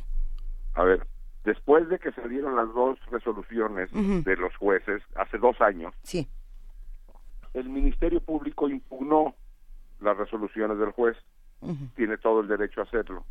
En dos años no ha presentado pruebas entonces sí, sí hay procesos abiertos, pero es tanto como de, también hay procesos abiertos, por cierto, para, contra José Antonio Mil, es que es justo, justamente, si él tiene procesos abiertos y Nestora también, si él quiere que Nestora renuncie, él también tendría que renunciar, digo, por simple lógica. Ah, bueno, sí, exactamente. Eh, pero en, la Constitución, sí, pero uno no queda inhabilitado de derechos políticos por mm. tener una denuncia abierta. Imagínense yo ahorita voy y denuncio a Andrés Manuel López Obrador que me robó mi coche, lo invento, y entonces... Ya tiene un proceso abierto. Ya tiene un proceso abierto porque hay alguien que lo está acusando de algo, pues sí, pero uno no, hasta que no se, hasta que un juez no determine, entonces no se pueden inhabilitar los derechos políticos. Que eso era, Jacobo, lo que pretendían hacer de alguna manera con la aprobación de la ley de supresión del fuero, ¿no? Pues, bueno, eh, de menos iniciar los procesos, porque tú puedes iniciar el proceso a alguien que tiene fuero, pero es mucho más complicado porque tiene que pasar por el Congreso. Sí. Pero no te inhabilita, nadie queda inhabilitado de sus derechos por una simple denuncia, sería una locura, imagínense. Ahora, vivimos en un país donde el Estado de Derecho hay ahí, porque sí hay también una ley de arraigo, entonces la policía pues, federal puede inventar que cree que yo soy un secuestrador peligroso o un narcotraficante. Me, me arraigan y después de no sé cuántos días dicen, disculpe usted, este, fue un error y ahí te vas a tu casa. Y en el Inter, por ejemplo, si yo era, fuera un senador, ya no voté en una en una eh, en una resolución importante. Es decir, e, eso es lo que está en riesgo en un régimen como el mexicano. Eliminar el fuero con el Estado de Derecho que tenemos es muy riesgoso. Eh, dejando un poco la discusión de, de, Nestora, bueno, por supuesto no soltándola, pero tratando de eh, discutir un poco más lo que ocurre también con, el, con las policías comunitarias en nuestro país, discutir también lo que pasa con los derechos humanos, lo que pasa con el tema de autodefensas en algunas regiones de nuestro país. Eh, ¿Qué diagnóstico nos puedes dar eh, justamente sobre estos temas, Jacobo? ¿Funciona, no funciona el tema de autodefensas, de policías comunitarias, de, de, estos, de estas cosas que tanto se discuten por por el asunto de los derechos humanos? Este, mira, son necesarios. Es decir, pues ante, ante la forma en que operan nuestras policías, el concepto de policía comunitaria o autodefensa, eh, que son cosas diferentes. Que son distintas, exacto. completamente distintas. Eh, en caso de las policías comunitarias, son necesarias, están reguladas, pero al igual que las policías, tienen muchos problemas en la regulación, en los cómo de operación. ¿Sí? El caso de la autodefensa a mí me gustaría dejarlo un poco a, un lado porque es una respuesta ciudadana ante el fracaso de seguridad del Estado. Sí, justo en algunos casos. La única razón por la que la traemos a, la conversación es que porque en repetidos tweets en distintas discusiones se le está llamando secuestradora autodefensa cuando no, es el caso. Justo para hacer la diferenciación. La policía, la policía comunitaria está perfectamente contemplada en las constituciones y las leyes, vamos. Lo que la Comisión Nacional de Derechos Humanos, de hecho, está diciendo es la forma en que está regulada la, la, policía comunitaria es, es, es ineficiente, habría que mejorarla, pero sí están contempladas, a diferencia de la autodefensa.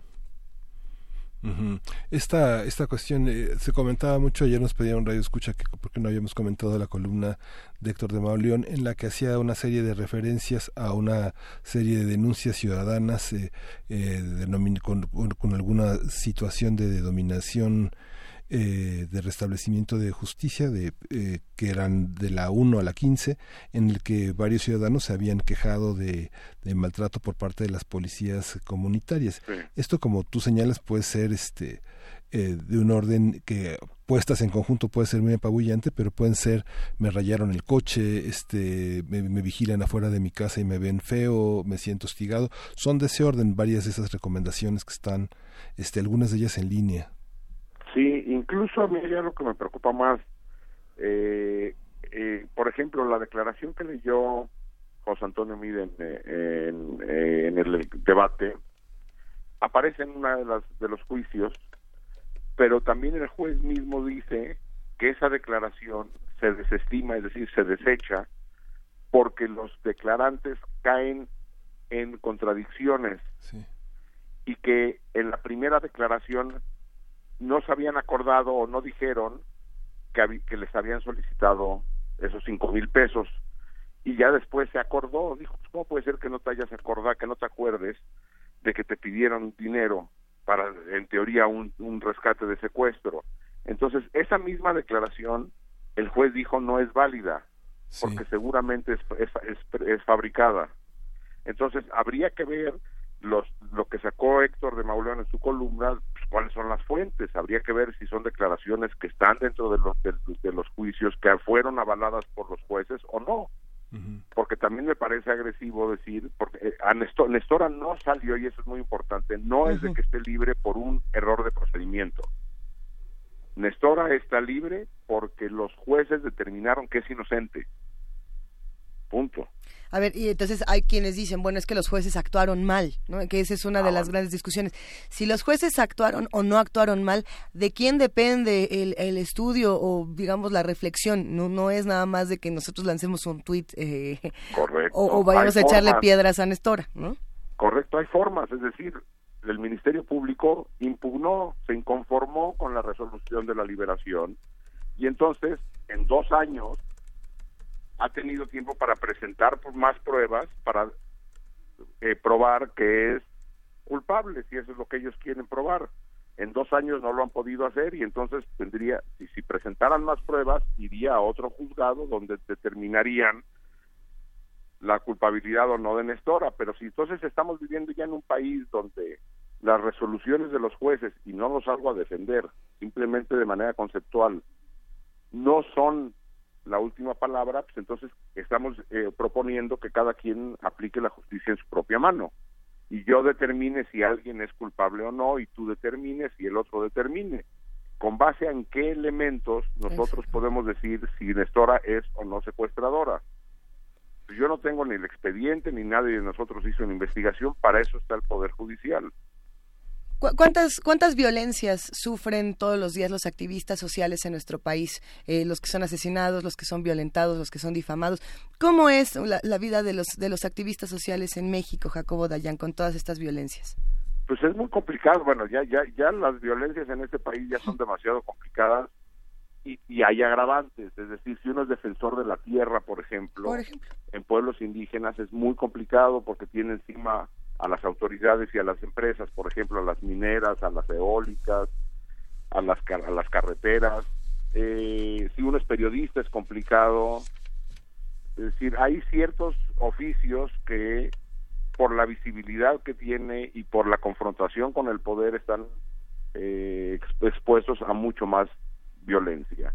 Defensores de derechos humanos, defensores de la tierra, periodistas, activistas en general, opositores políticos en ciertas regiones, pues lo que estamos viendo, o, gente que se atreve a denunciar, gente que busca a sus hijos desaparecidos también es asesinado. Es decir, vivimos en un país violento, demasiado violento.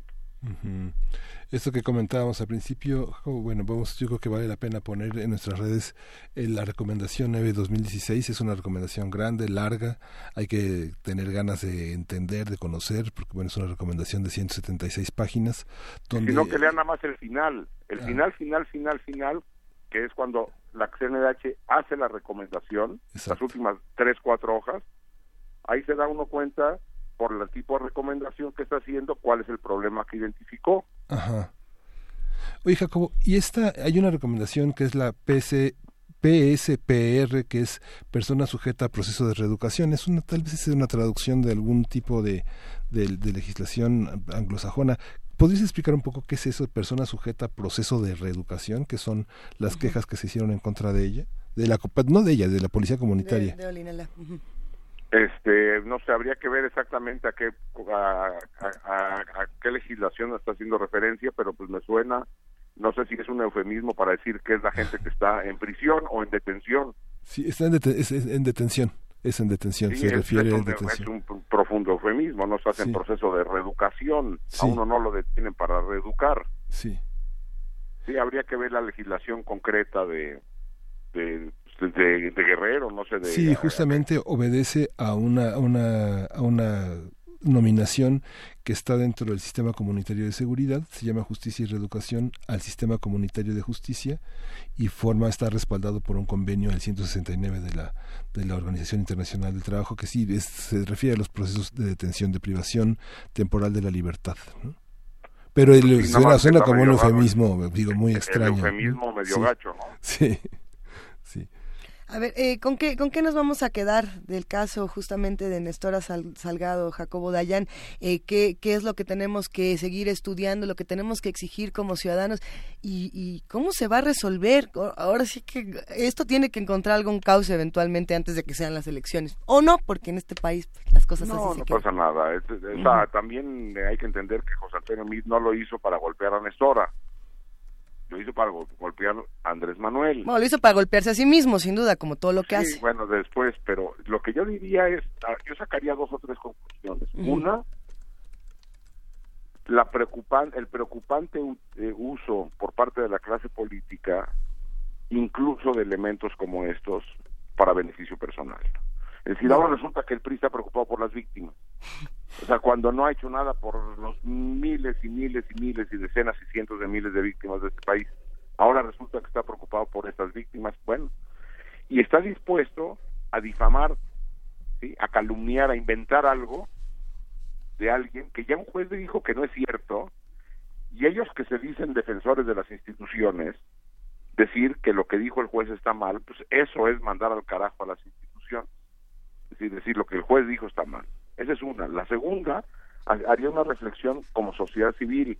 Es decir, nosotros queremos, seguimos esperando el linchamiento público y que yo determine quién es culpable y quién no lo es y que cada uno de nosotros en redes sociales o en su casa grite más fuerte y entonces crea que hay una teoría del complot de todo mundo contra todo mundo.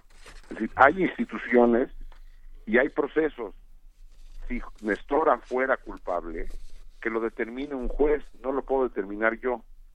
Ahora, si hay una impunidad rampante, entonces lo que hay que hacer es presentar las pruebas. Si José Antonio Mid hubiera presentado pruebas, otra cosa sería. Lo que presentó fueron pruebas ya desestimadas. Venga, pues aquí nos vamos a quedar, Jacobo Dayan, hasta aquí llegamos el día de hoy porque hay que darle muchísimo seguimiento. Jacobo Dayan es investigador del Seminario Violencia y Paz del Colmex. Gracias, te mandamos un gran abrazo. Gracias, abrazo a los dos por allá. Gracias, Jacobo. Vamos a escuchar de bajo fondo, Caminante. Bueno.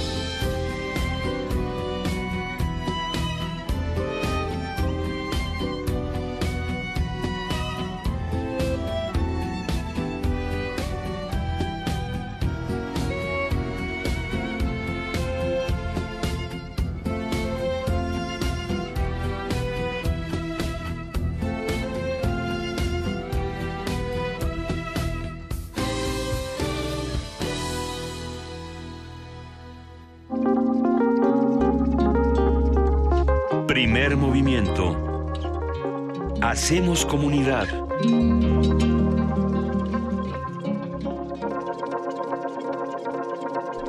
Nos escribe Alfonso de Alba Arcos y nos dice, se agradece muchísimo el argumento claro de Jacobo Dayan, cargado de datos fáciles de entender para desenredar el linchamiento público contra Nestora Salgado. Buen día, un gran día, querido Alfonso. Sí, eh, y, justamente para los que necesitan información, digamos, clara, digerible de qué es lo que está ocurriendo en el caso de Nestora, la recomendación eh, desde muchos espacios ha sido verificado 2018, que tiene toda la información de manera muy puntual y de igual manera animal político, eh, muy a pesar de, de las críticas que recibió el día de ayer Daniel Moreno, que bueno, eh, Twitter iba a explotar entre los que odiaban a Daniel Moreno y los que odiaban a Héctor de Mauleón. Yo creo que ninguno de esos dos odios es válido, más bien discutir las opiniones, aunque los derechos humanos no están a discusión. Y si el juez dijo, ya dijo, nada más es la información, nadie está diciendo si está bien o si está mal. Eso le va a tocar a los jueces para decidir, ¿no? Esa es la, la reflexión. Todos los días en primer movimiento hacemos el esfuerzo de colocar, de, poner sobre la mesa el análisis en el llamado de Jacobo Dayan de no ser jueces es muy importante. No, Ser jueces. no, ser jueces, sino dejar a las autoridades competentes, a los ministros encargados de impartir justicia, con todos los bemoles que pueda tener esto, esta, esa tarea. ¿no? Los medios debemos de informar, analizar, poner sobre la mesa las, las diferentes versiones, los documentos, los análisis. Vivimos en un país, Miguel Ángel, en el que no sabemos cuándo nos va a tocar a nosotros que nos digan que, que somos secuestradores, ladrones. No lo sabemos. Esperemos que este tipo de realidades se vayan modificando y que podamos... Que eres un defraudador porque se te pasó el recibo de la luz de febrero del 2016 siempre va a haber una manera de criminalizar a los ciudadanos y eso es algo que se ha discutido mucho en este programa. Nos escribe y nos dice, por favor compartan el podcast de esta entrevista con Jacobo Dayan. La gente tiene que saber las cosas como son y dejar de hacer eco a difamaciones. Claro, www.radio.unam.mx. De igual manera lo encuentran en arroba Movimiento, donde Vania Noche comparte las publicaciones y por supuesto en la cuenta de Radio UNAM. Eh, a ver, Sus B nos escribe, dice, la criminalización desde el gobierno de las víctimas y de los luchadores sociales es la regla, no solamente lo común. Eh, sí, es, es muy difícil seguir hablando de estos temas. Le mandamos un gran abrazo a Omar Martínez, a P, a Óscar Isidro Bruno, al Zarco, a Carla Tuil, a Miguel Ángel Gemirán, a Andrea González. Eh, no tenemos ahorita el tiempo para leerlos todos porque ya nos vamos a la pausa, pero regresando seguiremos conversando. Gracias. Primer movimiento.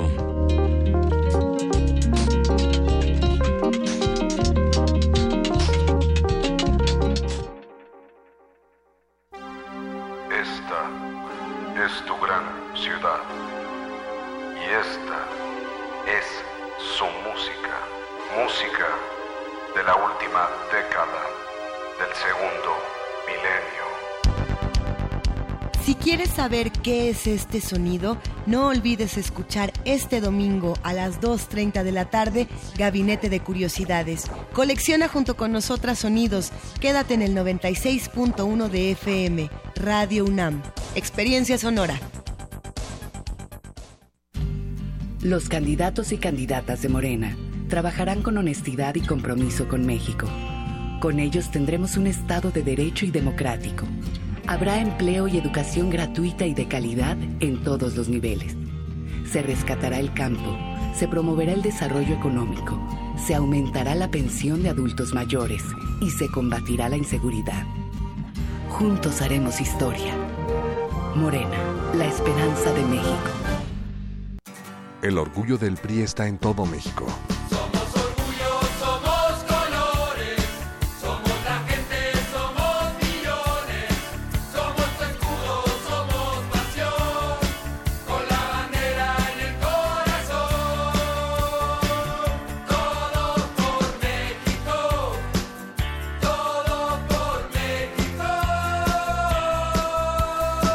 El orgullo del PRI está en su gente. No lo olvides. Siempre recordamos esos momentos importantes. Tu primera salida, tu primer contacto, esa primera mirada, su primer detalle, tu primer beso. Estos son momentos que marcan nuestras vidas. Y este año estamos por vivir una gran primera vez.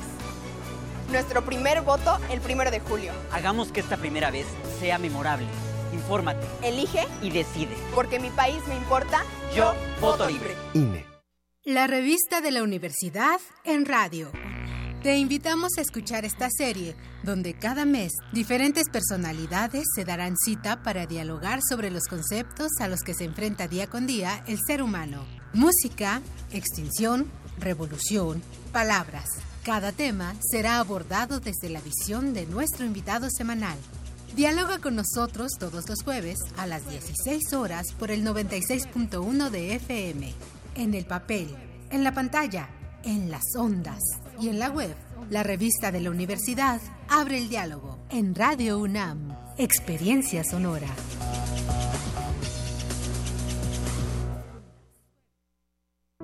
Siempre recordamos esos momentos importantes.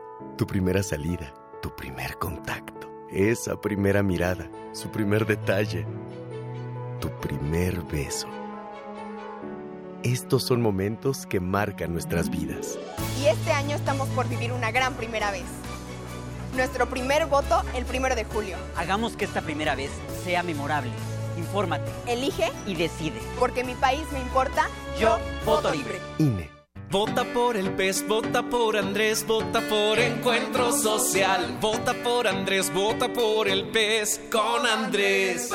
Vota diferente con el PES, PES, PES. Apoyo a la familia con Andrés Manuel. Vota diferente con el PES, PES, PES. Vota por el Encuentro Social. Vota por el PES, vota por Andrés, vota por Encuentro Social. Vota por Andrés, vota por el PES con Andrés. Candidato de la coalición Juntos Haremos Historia. Le preguntamos a los mexicanos, ¿quién piensan que ganará el Mundial? España. Francia. Brasil. Alemania. Inglaterra. Argentina. México. México. México. México. México. México. El México que ven los niños es el que todos debemos ver, el México de la paz. Y la confianza en nosotros mismos comienza el primero de julio. El cambio es Anaya. Partido Acción Nacional.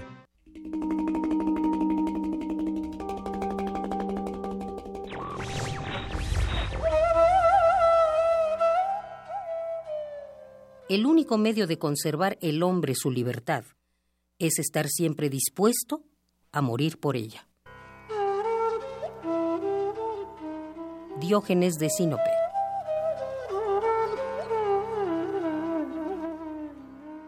Radio UNAM. Primer movimiento. Podcast y transmisión en directo en www.radio.unam.mx.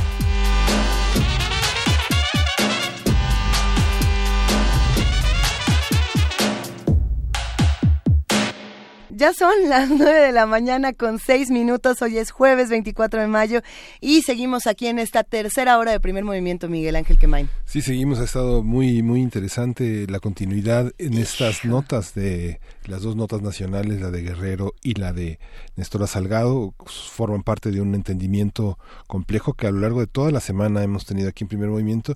Y bueno, vale la pena, como decías, Luis, en la hora anterior, acudir al podcast que aclara muchísimas cosas. Claro.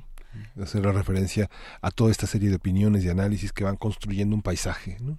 Si, si quieren volver a escuchar estas conversaciones, las tenemos en radio.unam.mx y si las quieren volver a ver, eh, si quieren ver eh, qué tan despeinados y enojados nos íbamos poniendo con algunos temas, cómo nos esponjamos, cómo nos reímos, en fin, también nos pueden eh, ver en tv.unam.mx o en el canal justamente de TV UNAM de YouTube, donde se comparten muchas de estas discusiones y que también vale la pena mucho para conocer a los invitados que nos acompañan. Es el caso, por ejemplo, de Alberto Betancourt, que todos los jueves viene acá. Todavía no empiezan los mundos posibles, pero ahí vamos para allá.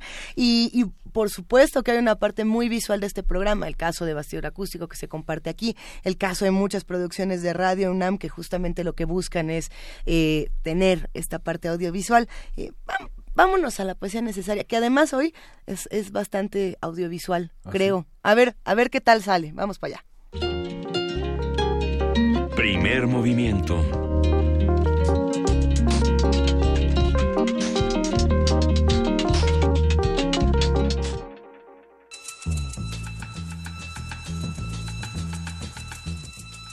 Es hora de poesía necesaria.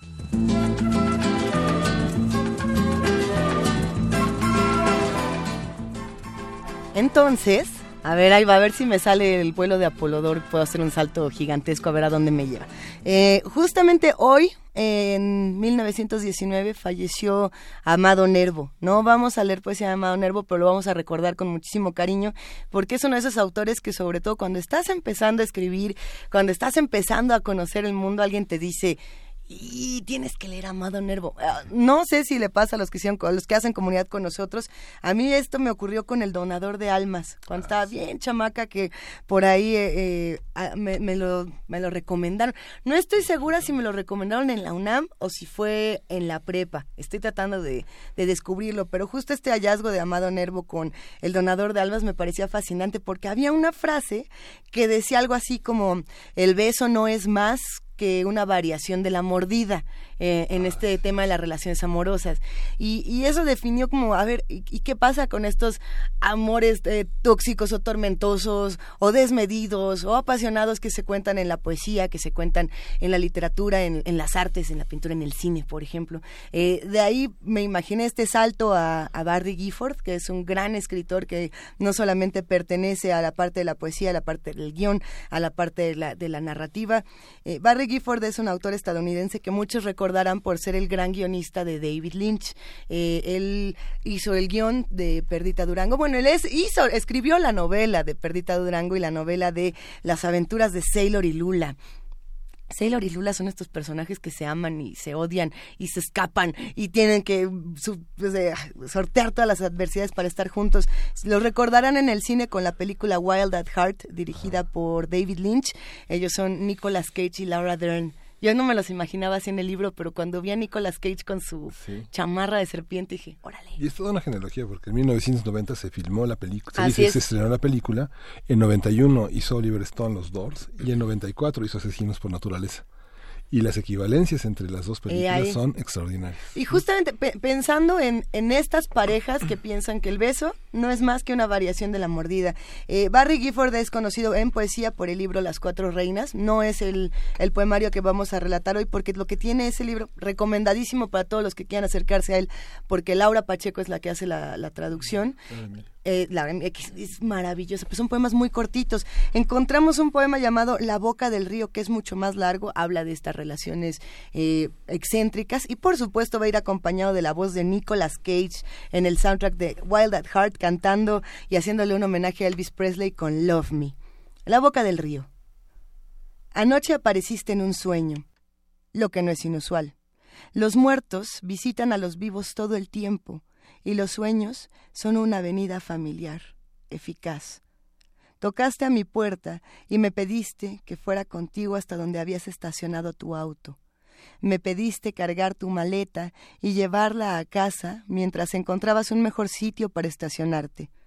Te veías bien, con el cabello corto y muy negro, el brillo de tu piel ambarina, sonrisa blanca.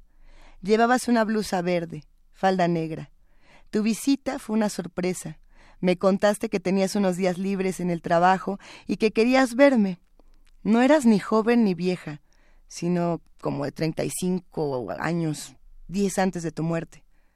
Dejé la puerta abierta y te seguí hasta tu cochecito rojo. El cielo estaba oscuro, pero la calle bien iluminada. Saqué la maleta de tu auto y cuando estabas por tomar el volante dijiste, voy en unos minutos, y te alejaste. Me sentí feliz de que llegaras, pero me confundió que hubieras venido desde la Ciudad de México sin avisarme. Y si yo hubiera estado, conforme caminé a la casa, empezó a caer la lluvia. Tenía puesta una vieja camiseta azul, agujereada, y de pronto me dio frío. Dejé abierta la puerta del frente y encendí la chimenea. No volviste. Me quedé dormido en una silla. Cuando desperté, el fuego se había extinguido y tu maleta no estaba. La puerta seguía abierta y fui a cerrarla, pero antes me asomé a la calle. El cielo comenzaba a clarear y había nieve en el suelo. Pensé en ti cuando estaba en la playa, en boca del río, atrás del Hotel Mocambo, y en lo largo que tenías el cabello entonces. Había un conjunto tocando y niños que bailaban en la arena. Ahí eh, estabas, perdón, ahí ibas, estabas con tu familia cuando eras niña. Por eso te traje, dijiste. like a fool, treat me mean and cruel, but love me. Break my faith.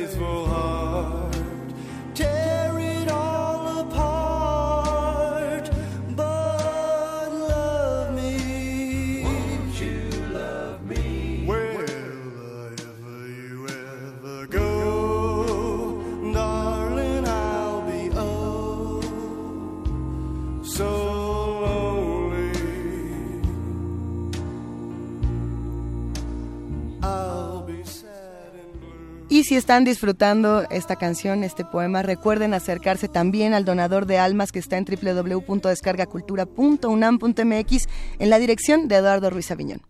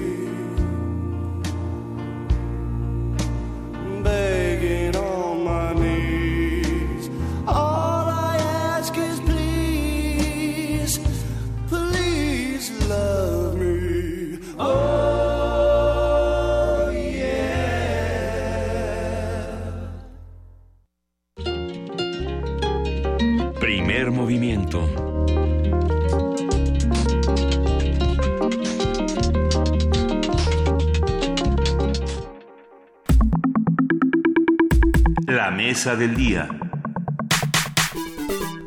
Ahora sí ya es jueves, Miguel Ángel Quemay. Sí, jueves de mundos posibles. Ojalá y todos los días fuera de mundos posibles.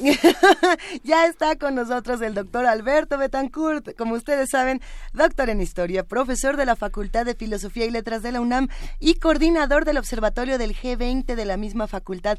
Querido Alberto Betancourt, ¿cómo estás? Luisa querida, qué atmósfera ¿Te gustó, acabas de verdad? crear con esa poesía, qué barbaridad. Es Barry Gifford, uno, Miguel uno Ángel, nomás buenos es días, buenos días a todos nuestros amigos que nos escuchan. Qué impresionante. Si me permites bolear tu, tu poesía, yo diría que mi comentario del día de hoy también va a ser sobre personas del pasado que nos visitan en los sueños, aunque quizá tendríamos que decir que nos visitan en los sueños diurnos. Yo quisiera proponerles, invitarlos, a ustedes y a todos nuestros amigos que nos hacen el favor de escucharnos, de que nos unamos simbólicamente el día sábado, 26 de mayo a las dos y media de la tarde. Digo simbólicamente porque también estoy tratando de procesar la envidia de quienes sí lo pueden hacer realmente. Y nos sumemos a esa hora a una reunión que se va a congregar en la puerta del metro Gambetta de París para comenzar una caminata al muro de los comuneros. Se trata de una caminata entrañable convocada por la Asociación de Amigos de la Comuna de París para recordarnos a todos que la comuna está viva y que sus premoniciones siguen siendo importantes. Yo digo que nos sumemos, así sea simbólicamente, a esa caminata. Eh, de ahí, después de, esa reunión, de ese punto en el que se van a congregar los parisinos y los franceses de otras ciudades, se, se marchará al cementerio Per Lachaise para honrar el legado de los 147 comuneros que fueron fusilados ahí. Mi amigo el doctor Arturo Argueta, investigador mexicano de la comunalidad, diría yo de alguna manera que integrante de muchas maneras también de la comuna de Cherán y muy amigo de la comuna de París, afirmó en un texto que me hizo favor de enviarme para invitarnos a esta caminata lo siguiente. Durante los meses de marzo, abril y mayo de 1871, la conciencia colectiva francesa se unió en torno a la idea de crear una república socialista conformada por una federación de comunas. Termino la cita y sigo con sus ideas. A esa revolución se le asoció con una canción que evocó Arturo, eh, recordándonos que era eh, una canción, eh, que es una canción muy asociada a la comuna, El tiempo de las cerezas, según la cual, esto yo creo que te va a gustar, Luisa. A ver, a ver, a ver. Según la cual, en el tiempo de las cerezas, se anuncia la construcción de una sociedad en la que los amantes tendrán ganas de hacer locuras y los enamorados tendrán sol en el corazón. Recordar la comuna, yo diría, eso es lo que, lo que yo quisiera hacer hoy aquí, es una manera de romper el sitio militar que se le impuso, pero es también una manera de romper el silencio con el que le han cercado actualmente los medios de comunicación dominantes mm. que pretenden condenarla al olvido y prolongar este estrangulamiento. Desde mi punto de vista, la Comuna de París fue una realidad fugaz, pero su esplendor político, social y cultural refulge todavía. Como los cerezos, uso la palabra que, evocó mi amigo Arturo, la comuna tuvo múltiples floraciones. Eh, por ejemplo, Carlos Marx, y de alguna manera esto es una especie de nota prolongada al homenaje que le rendimos hace unos programas, eh, Marx calificó a la Comuna de París como un gran experimento social que, como diríamos en tiempos contemporáneos, nos mostró la viabilidad de ascender un peldaño en el reino animal. Así que, ¿qué les parece? ¿Nos sumamos a esta caminata? Venga. Si ustedes están de acuerdo. Caminemos. Y es el primer gobierno de la dictadura del proletariado, dijo Marx. Así es. Sí, y yo creo que es muy importante entender en qué contexto lo dice. Eh, y quizá para ello, pues vale la pena asomarnos a lo que dice la Asociación de Amigos de la Comuna de París. Es una asociación que fue fundada en el año de 1882. Recuerden que la comuna fue aplastada en 1871. Muchos de los comuneros fueron fusilados sin juicio. 147, hoy se cumplen, eh, no, y el sábado se cumplen 147 años de su regreso. Pero el hecho es que, eh, del regreso de los exiliados, obviamente, no de los fusilados, pero el hecho es que esta asociación se funda cuando regresan los exiliados en 1882, 11 años después de la experiencia de la comuna, aquellos que lograron salvar sus vidas retornan a París y pues se crean esta asociación para eh, rememorar esta valiosa experiencia de autogestión que desde el punto de vista de la asociación eh, implica, entre otras cosas, y este es un aspecto central de la Comuna de París, la igualdad entre hombres y mujeres.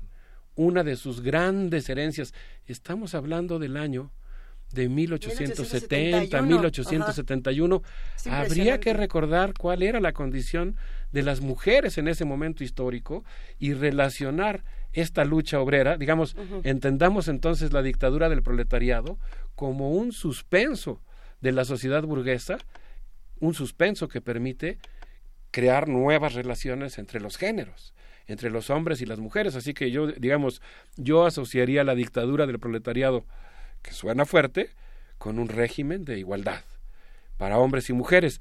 Pero la, bueno, ahí está, por ejemplo, el papel de Louise Michel, maestra, tiradora experta, feminista, dirigente de la comuna, anarquista, que tuvo, entre otras cosas, una relación político-epistolar con Víctor Hugo, que después fue exiliada, exiliada a Nueva Caledonia. Luis Michel es una figura central de la Comuna de París, pero la Comuna tiene que ver también con muchas otras eh, floraciones.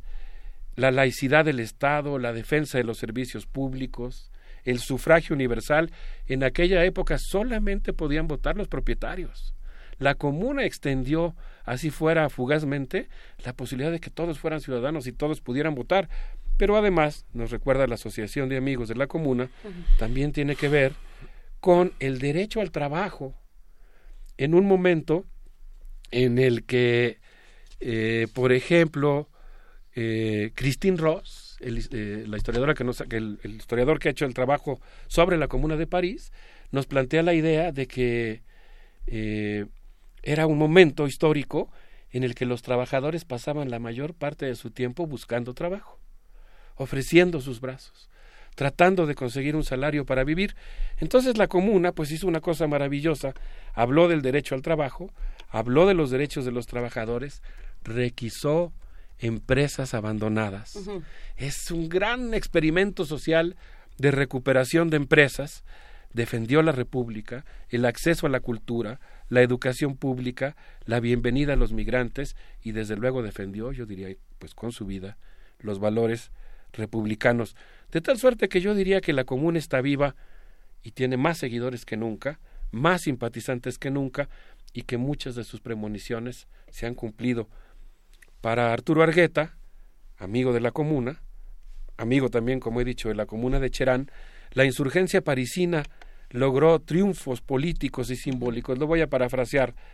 Defendió lo nacional contra el tratado humillante con el que concluyó la guerra franco-prusiana. Vitalizó el régimen republicano que durante 72 días permaneció arrinconado en gran parte por la guerra civil. Desplegó una gran insurrección popular, la última del siglo XIX. Fue un breve momento con un tiempo suspendido en el que el pueblo, la gente de abajo, decidió ponerse al frente de la escena, pero sobre todo fue, dice Arturo, lo estoy parafraseando, pero estoy recuperando el espíritu de su texto, fue un momento en el que hubo una floración desordenada de palabras, debates, propuestas, fraternidad y conflictos. Fue un acto de soberanía, una radiante república social su, su, fin trágico, las destrucciones, el baño de sangre y la represión feroz contra los insurgentes uh -huh. de París, trataron de borrarla de la memoria humana. A mí me ha extrañado, pues, cómo es que hoy, en nuestros días, es casi invisible en la mayoría de los medios de comunicación la gran huelga de los obreros ferrocarrileros de París en nuestros días. Y un gran acontecimiento político que pues han invisibilizado los medios. La alianza que se está tejiendo entre el movimiento estudiantil parisino, que está luchando en contra de las reformas de Macron, uh -huh.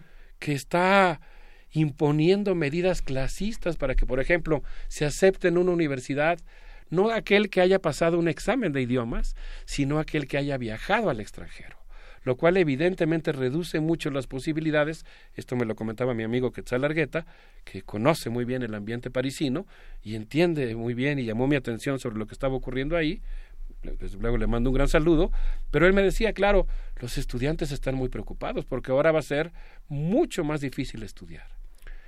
Y la sociedad conservadora, obviamente no la misma, han pasado 147 años desde entonces, pero diría yo que ese espíritu burgués que se opuso a la Comuna de París hoy está preocupado por un fantasma que vuelve a recorrer Europa y es el fantasma de la unión entre los trabajadores ferrocarrileros, grandes representantes de la clase obrera francesa y de sus luchas, y los estudiantes que, por cierto, sacudieron al mundo, estremecieron al mundo con el Mayo francés del 68 y hoy están volviendo a salir a las calles, quizá con una magnitud semejante en un, en un momento de muchos aniversarios. Lo que, lo que estarías también apuntando, Alberto, es que hace algunos años, por ejemplo, en 1871, eh, la, la, represión, la represión era sangrienta, por así decirlo. La semana sangrienta, mientras que en 2018 la representación es volvernos invisibles. Bueno, lo que o, yo... ¿O qué tipo de represión se está viviendo ahora? Porque sí, sí es violencia invisibilizar desde cualquier espacio un asunto tan importante como este. Sí, bueno, yo me refería al hecho de que, digamos, eh, la represión física y después el olvido, pues tratan de conjurar, ¿no? De, de evitar eh, el estallido de, esta, de este experimento social, que es una demostración histórica, empírica, de que el mundo puede ser de otra manera, de que los trabajadores se pueden hacer cargo de dirigir la sociedad. Entonces, reprimirla físicamente o condenarla al silencio y, digamos, eh, tratar de olvidarla, pues es una manera de, de arrinconarla, ¿no? de sitiarla. Y hacía esta analogía, obviamente en circunstancias muy diferentes, del sitio contra la Comuna de París y el silencio generalizado en torno al gran momento político que está viviendo Francia en este momento y con cuyas luchas pues yo enviaría desde luego toda nuestra, toda nuestra solidaridad para quienes están de alguna manera diríamos defendiendo la educación pública en Francia. Entonces, bueno, respecto a este periodo de persecución, yo quisiera recordar aquí a uno de los integrantes de la Comuna de París, Eugène Potier, nacido en 1818, quien tiene una vida muy interesante, tuvo muchos oficios. Eh, él, por ejemplo, participó en las barricadas de 1848, cuando él tenía 30 años, y escribió, bueno, perdón, primero, primero eh, cuando era un jovencito, en 1830, tenía 12 años, una cosa así, le tocó presenciar la represión a las barricadas y escribió el poema Que viva la libertad. Después, en 1848, cuando le toca presenciar y ya participar en las barricadas, escribió la poesía ¿Quién vengará esto? Potier, que fue un obrero textil que tuvo muchos oficios, es un obrero poeta, y él, el 30 de junio de 1871, un día después del derrocamiento del gobierno proletario, estuvo a punto de ser asesinado. Y mientras se escondía de sus perseguidores, de la policía francesa que quería asesinarlo y, y fusilarlo junto con los 147 confederados a los que recordaremos desde México y otros en París el próximo sábado, eh, él se salvó de ese trágico destino, mientras estaba escondido, trató de capturar el fulgor de esa república socialista que duró setenta y tantos días y lo plasmó en un verso que se llamó La Internacional, que un tiempo después, eh, en 1888, Pierre Dejetier le puso música y fue adoptado como himno por la Asociación Internacional de los Trabajadores. Les propongo que escuchemos, si les parece bien, la versión francesa de la Internacional en homenaje a, al espíritu libertario de la humanidad. Por supuesto. Debout les damnés de la terre, debout les forçats de la faim.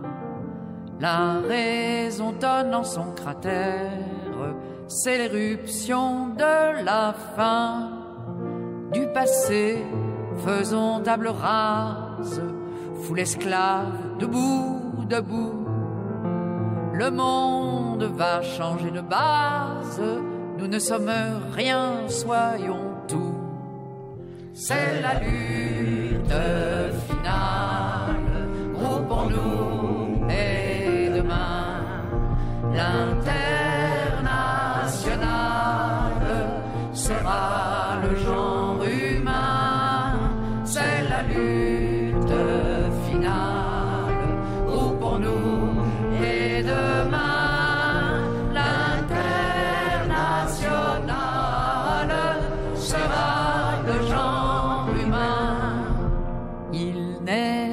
de sauveur suprême, ni Dieu, ni César, ni tribun.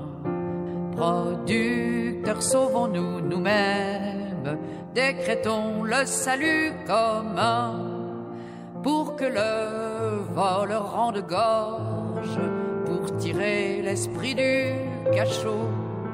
Soufflons nous-mêmes notre forge, battons le fer quand il est chaud. C'est la lutte finale, groupons-nous et demain l'international sera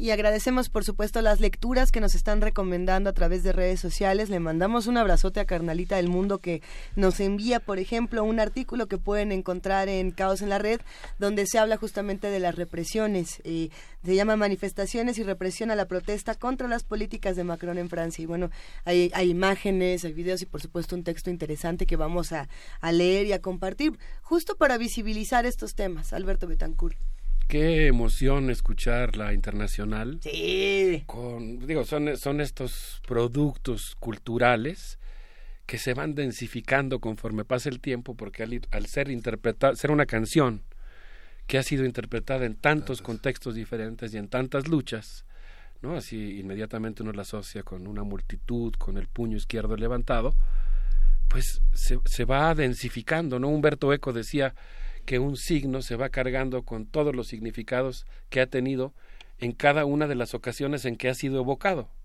Con cuántas luchas, con cuánta historia está relacionada la internacional y qué maravilla poder hoy escucharla a través de las frecuencias de Radio por ese regalo, Alberto. Y de TV Bueno, es un regalo para todos, para todos, yo me incluyo entre los que reciben el regalo.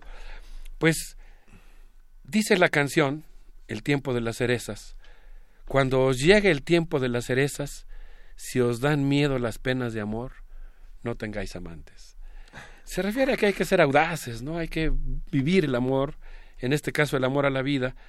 Y yo quisiera evocar, aunque sea muy brevemente, un texto de Carlos Marx, a quien seguimos rindiendo homenaje a los 200 años de su nacimiento, quien escribió un texto por encargo de la Asociación Internacional de los Trabajadores, la lucha civil, la guerra civil en Francia, en la cual él nos recuerda que el 18 de marzo París despertó con los gritos de viva la comuna, viva la comuna.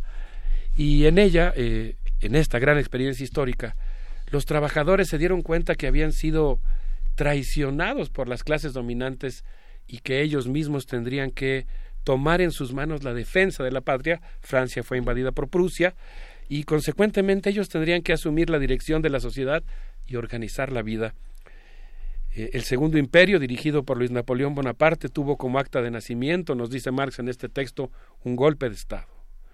Un golpe de Estado y una manipulación del voto campesino que se utilizó para reprimir al movimiento obrero.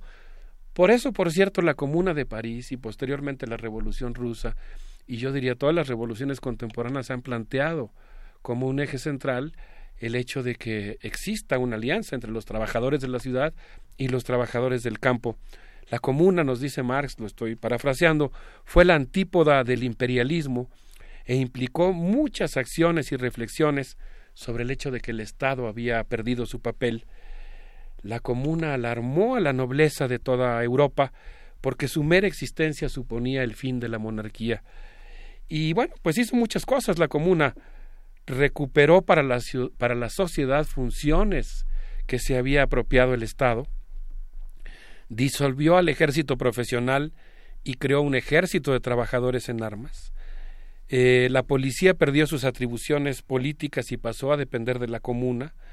Y el Consejo Federativo de las Comunas, nosotros hablamos de la Comuna de París, pero en realidad estamos hablando de comunas distintas que se crean en diferentes ciudades, aunque obviamente las más visibles pertenecían a los al Ayuntamiento de París, pero este Consejo Federativo de las Comunas volvió revocables todos los cargos, homologó el salario de los funcionarios estatales al de los obreros calificados y volvió laica la educación, la implantó de manera universal y gratuita, instituyó el sufragio universal, reivindicó el derecho a los trabajadores, redistribuyó a los trabajadores en distintos puestos y reorganizó de manera radical la producción.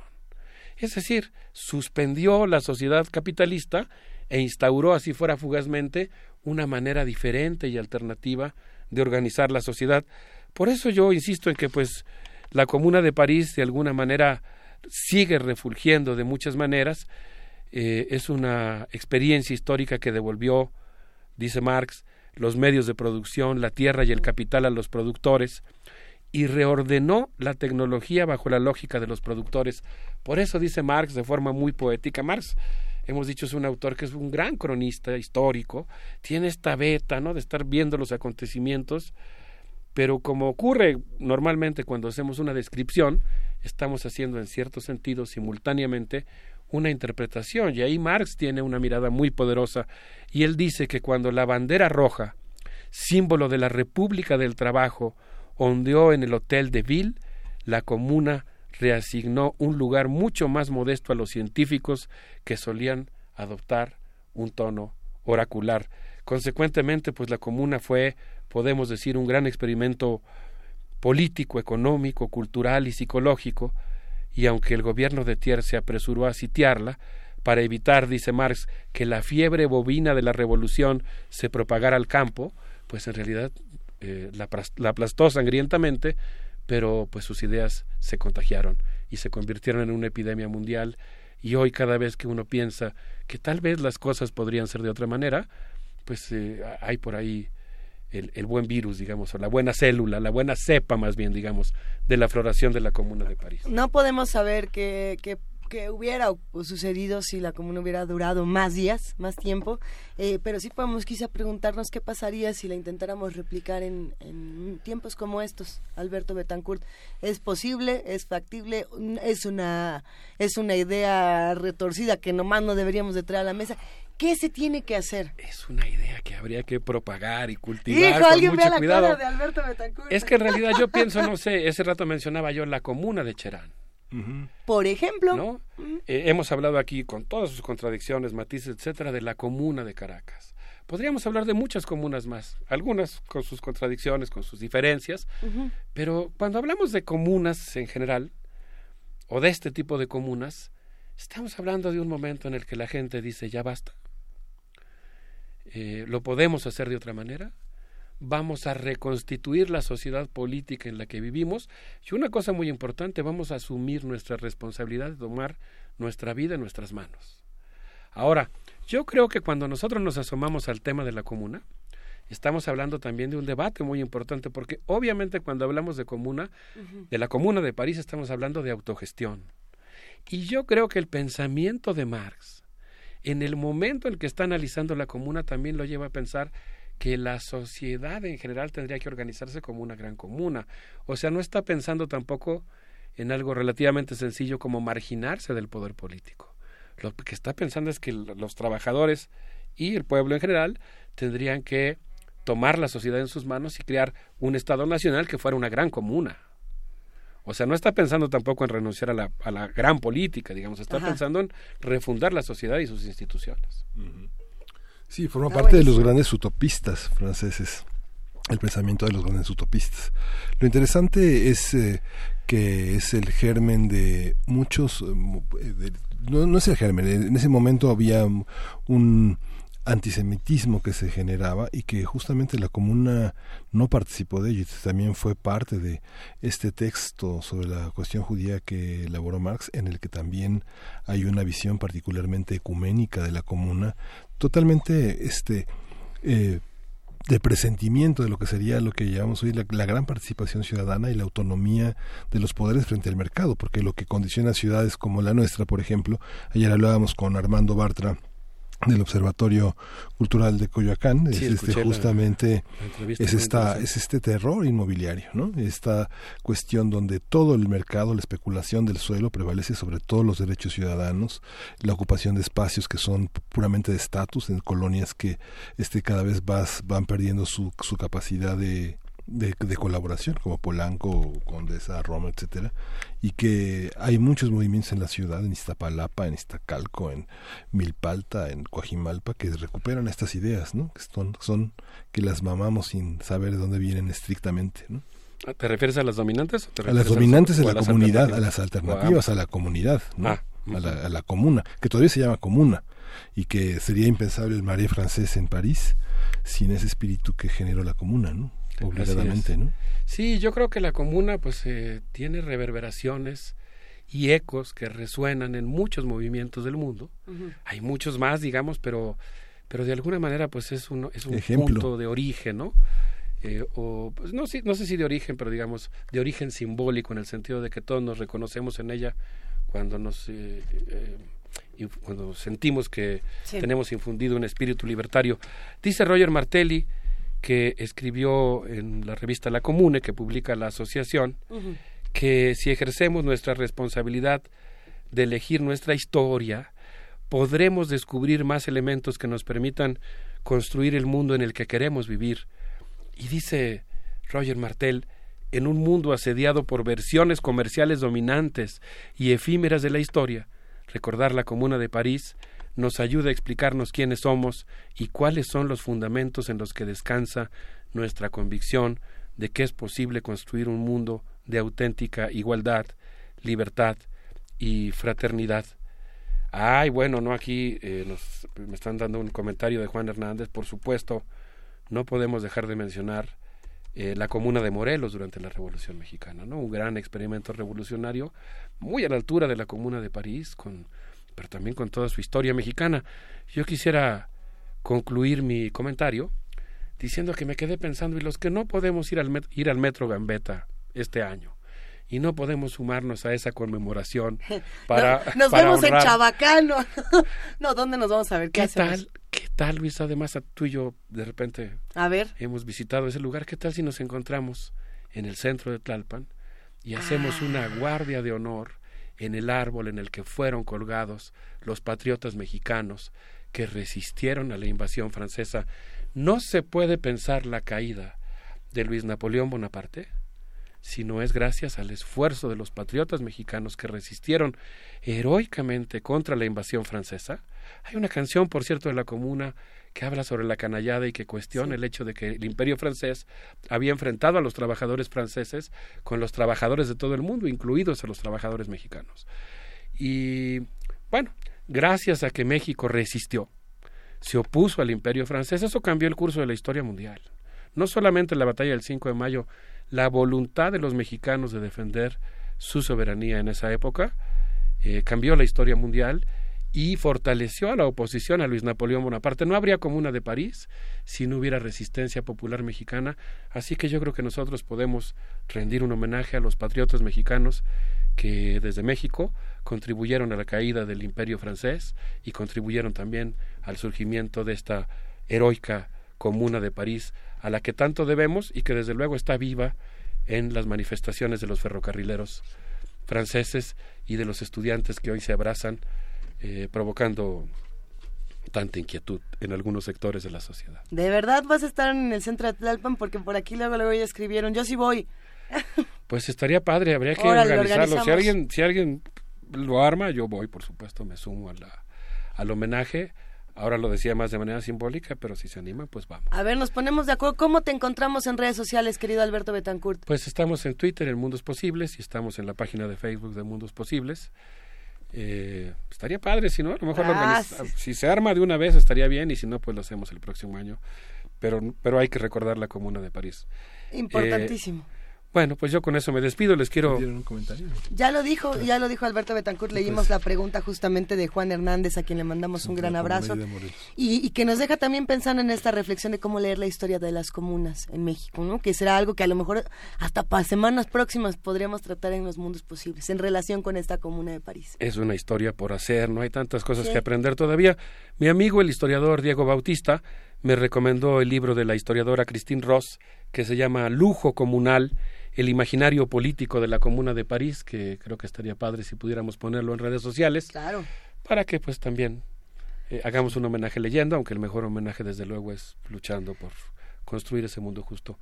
Oye, ju- nada más antes de despedirnos, también nos estaban preguntando en redes si hay películas que hablen de la, de la Comuna de París, como para hacer un pues un momento de, de sentarnos en casa, ver qué, qué era lo que pasó, conocer más historias sobre esto. La verdad, yo no sé si haya más películas. ¿Será que lo investigamos, Miguel Ángel? ¿Tú sabes Sí, de no películas? recuerdo. Tampoco. Bueno, ahorita vemos. Ahora lo buscamos, no se preocupen, aquí en Primer Movimiento todos se lo buscamos. Y los mundos posibles siempre nos cambian la manera de ver las cosas. Estamos boquiabiertos aquí, querido Alberto Betancourt. Qué bueno, qué bueno que, estemos todos contentos de evocar este movimiento libertario que sigue resonando y que tiene, como hemos dicho, muchas conexiones con nuestro país y con todos los movimientos rebeldes del mundo. Un abrazo para todos. ¿Qué estamos escuchando? Ah, ¿qué les parece si nos despedimos con algo que muestra la multiculturalidad francesa, Dub Inc., eh, que es un, Wow. un grupo muy vinculado con las luchas Sí. actuales de Francia? Gracias. Que me recomendó Alberto mi amigo. Quetzal Argueta. parce qu'il y a toujours pire. Si l'on se moque de nous, c'est peut-être la cause. Ne laisse pas l'égoïsme devenir banalité, dissermino. Yeah, sinistre miroir d'un monde qui ne veut plus rêver. Je suis sorti de ça et maintenant je respire. Car je veux juste y croire et apprécier les choses. J'ai laissé derrière moi ces ombres qui m'attirent, qui sourient cyniquement de la misère des autres. J'arrête de me lamenter, de ne penser qu'au pire. Je veux me réjouir même si tout n'est pas rose. Et tu peux te moquer quand tu nous vois agir. Car quoi qu'ils disent maintenant, il faut qu'on ose. Nous apprend à tout accepter. Rester insensible et désabusé, blasé. Nos émotions laissées de côté. Et même la compassion devenue mots. Des c'est pour aimer les autres, il faut accepter. De tous nos sentiments laissés déborder. J'essaie de vivre simplement au premier degré. On peut construire demain comme on l'a rêvé, rêvé. On se laisse bouffer par l'inutile et ça au quotidien. C'est toujours la même. C'est veut nous empêcher de croire en nous et notre destin. C'est le même phénomène qui nous fait ralentir et qui n'est fondé sur rien. Car on attend à offrir quand on se donne les moyens. Ce qui peut nous sauver d'emblée, c'est de croire en l'humain, en l'utopie pour demain. Ouais, tu peux te moquer, ok, dire qu'on se bat en vain, mais je préfère ce chemin. Yo, pour garder les distances et se replier sur soi-même. Et qu'à la fin, on pense que tout est du pareil au même. On n'a pas les mêmes chances, pas les mêmes vents qui nous mènent. Ce choix de croire en soi-même, celui c'est Rester insensible et désabusé, blasé. Nos émotions laissées de côté. Et même la compassion devenue des haïs. Pour aimer les autres, il faut s'accepter. Et tous nos sentiments laissés déborder. J'essaie de vivre simplement au premier degré. On va construire demain comme on l'a rêvé, rêvé. Ne laisse pas sous mes poisons s'immiscer. Mauvais esprit et cynique, pour se rabaisser. Se combattre dans cette conscience sinistrée. Ne rien lâcher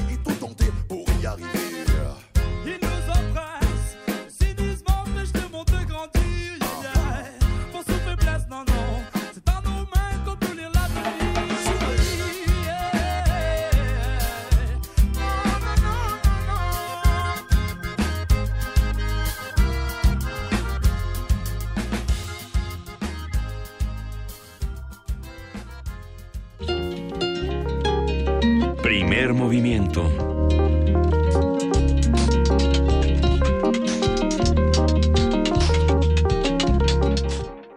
Son las 9 de la mañana con 49 minutos y tenemos muchas preguntas y comentarios en redes sociales, querido Miguel Ángel. Sí, nos preguntaba, nos pedían que repitiéramos el nombre de la flor que se produce en Hidalgo, Zacatecas, algunas zonas del norte de Puebla, Michoacán, que se llama cocolmeca y que también se conoce como flor de caracol, que no es tan fácil conseguir, en el mercado de San Juan se puede conseguir, yo ahí la vi, pero en Zacatecas la, la, la consumen muchos, en los pueblos mineros, la gente que tiene EPOC, EPOC, que tiene problemas pulmonares, que abre, abre los bronquios, es un vasodilatador, pues su sopita, su ensalada de... Servirá de también flor. para el broncoespasmo, a lo Sí, mejor.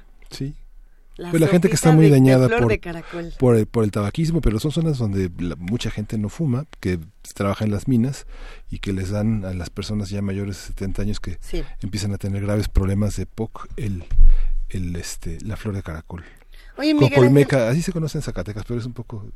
A mí se me hace difícil el nombre, pero flor de caracol la conocen en todas partes. Ahora lo compartimos para todos los que estén interesados. Eh, también estuviste en este, así, mientras estaba la rola que te pones a buscar y encontraste un montón de películas para hablar justamente Sí, de la Comuna de París. Y justamente este Carnalita del Mundo nos recuerda que Luis Michel es precursora del feminismo en la comuna en París, nos manda una diagonal periódico.net, un artículo muy interesante sobre esa revolucionaria y hay una, una, una, una página también eh, de muchísimo interés en, eh, en, en- en Francia, en la red internacional, que se llama El cine y la historia de la comuna, que es un, un, un enorme documento sobre eh, los orígenes de los documentales, de- sobre todo el cine mudo.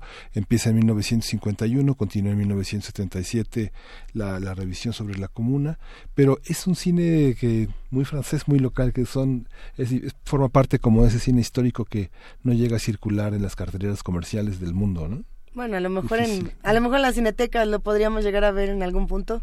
Tal Ah, vez sí. O en algún en algún cineclub. Yo creo que ese cine de los que aquí nos tocaría ver en algún en alguna muestra, en algún cineclub que se pueda encontrar. Hay muchas invitaciones, querido Miguel Ángel, por aquí nuestros amigos de, de la Facultad de Filosofía y Letras nos han mandado la invitación al tercer coloquio de estudiantes de filosofía mexicana, el devenir de la filosofía mexicana, que ya eh, compartimos en nuestras redes sociales, pero para los que estén interesados, eh, échense un clavado en arroba P Movimiento porque justamente empieza el día de hoy al, a mediodía. Eh, dense una vuelta, va a estar bastante bueno, hay muchas conversaciones.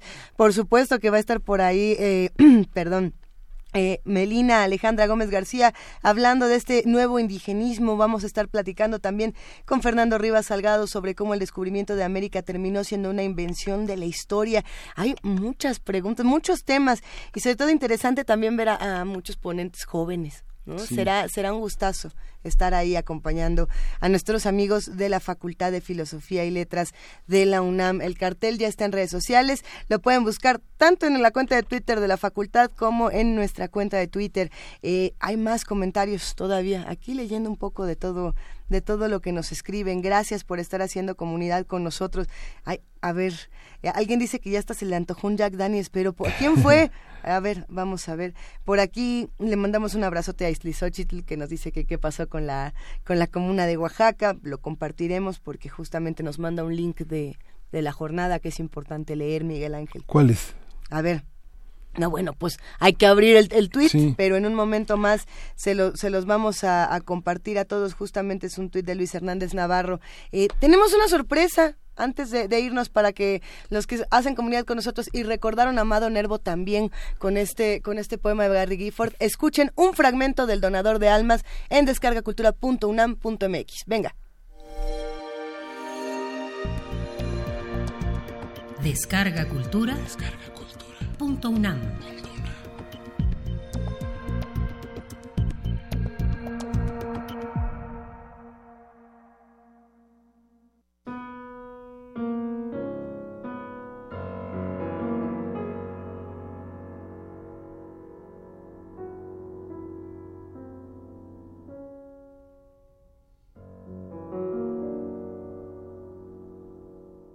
El donador de almas. Amado Nervo. Diario del doctor. El doctor abrió su diario. Recorrió las páginas escritas con mirada negligente. Llegó a la última sobre la cual su atención se posó un poco más, como queriendo coger el postrer eslabón a que debe soldarse uno de nuevo, y enseguida tomó la pluma. En el gabinete se oía el silencio, un silencio dominical, un silencio de ciudad luterana en día de fiesta. México se desbandaba hacia la reforma, hacia los teatros, hacia los pueblecillos del valle, y en Medinas todo era paz. Una paz de calle aristocrática, turbada con raros intervalos por el monofónico rodar de un coche o por la bocanada de aire que arrojaba indistinto y melancólico a los hogares un eco de banda lejana, un motivo de la bohemia o de Aida. Domingo 14 de julio de 1886. Ah, estoy triste y un poco soñador. Tengo la melancolía del atardecer dominical, la misma total ausencia de afectos. Ni un afecto. Mi reino por un afecto. Mi gato, ese emblema taciturno del celibatario, me hastía. Mi cocinera, doña Corpus, ya no inventa y encalvece sobre sus guisos. Los libros me fatigan, siempre la misma canción.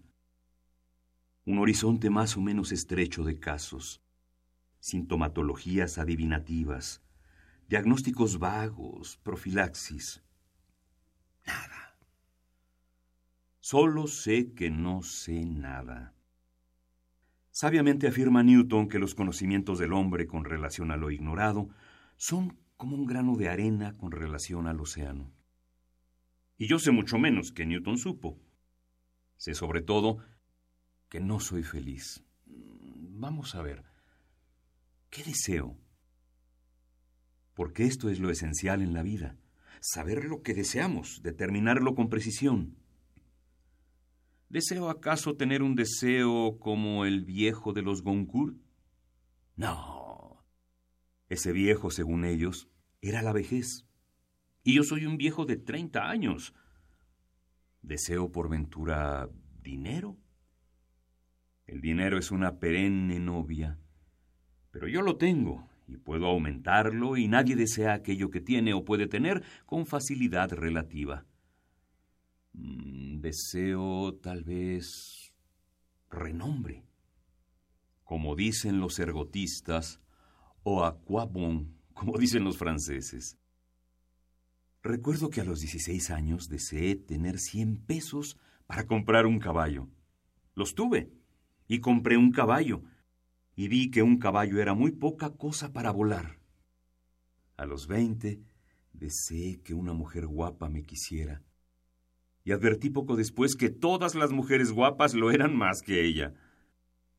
A los 25 deseé viajar. World is wide, repetía con el proverbio sajón y viajé y me convencí de que el planeta es muy pequeño y de que si México es un pobre accidente geográfico en el mundo, el mundo es un accidente cósmico en el espacio. ¿Qué deseo, pues, hoy?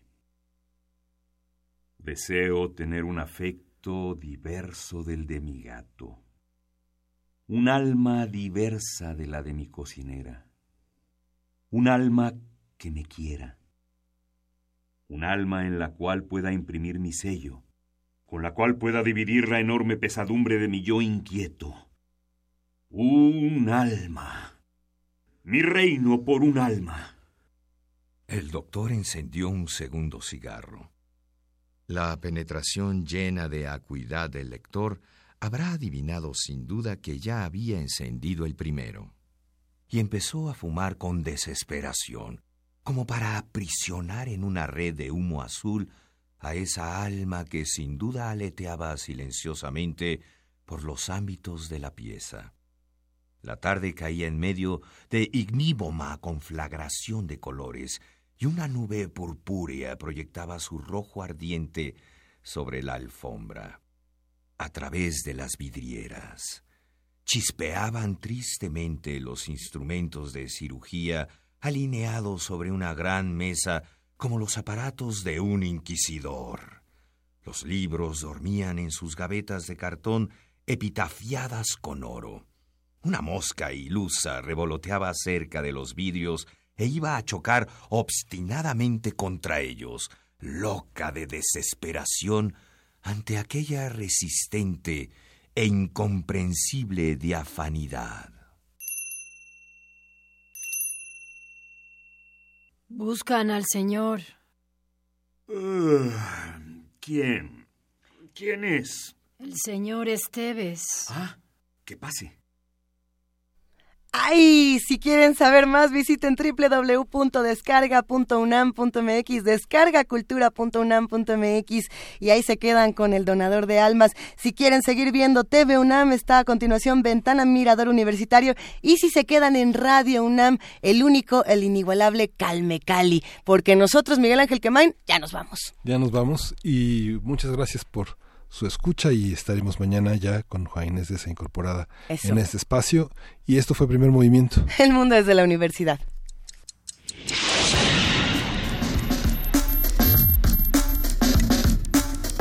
Radio UNAM presentó Primer Movimiento. El mundo desde la universidad.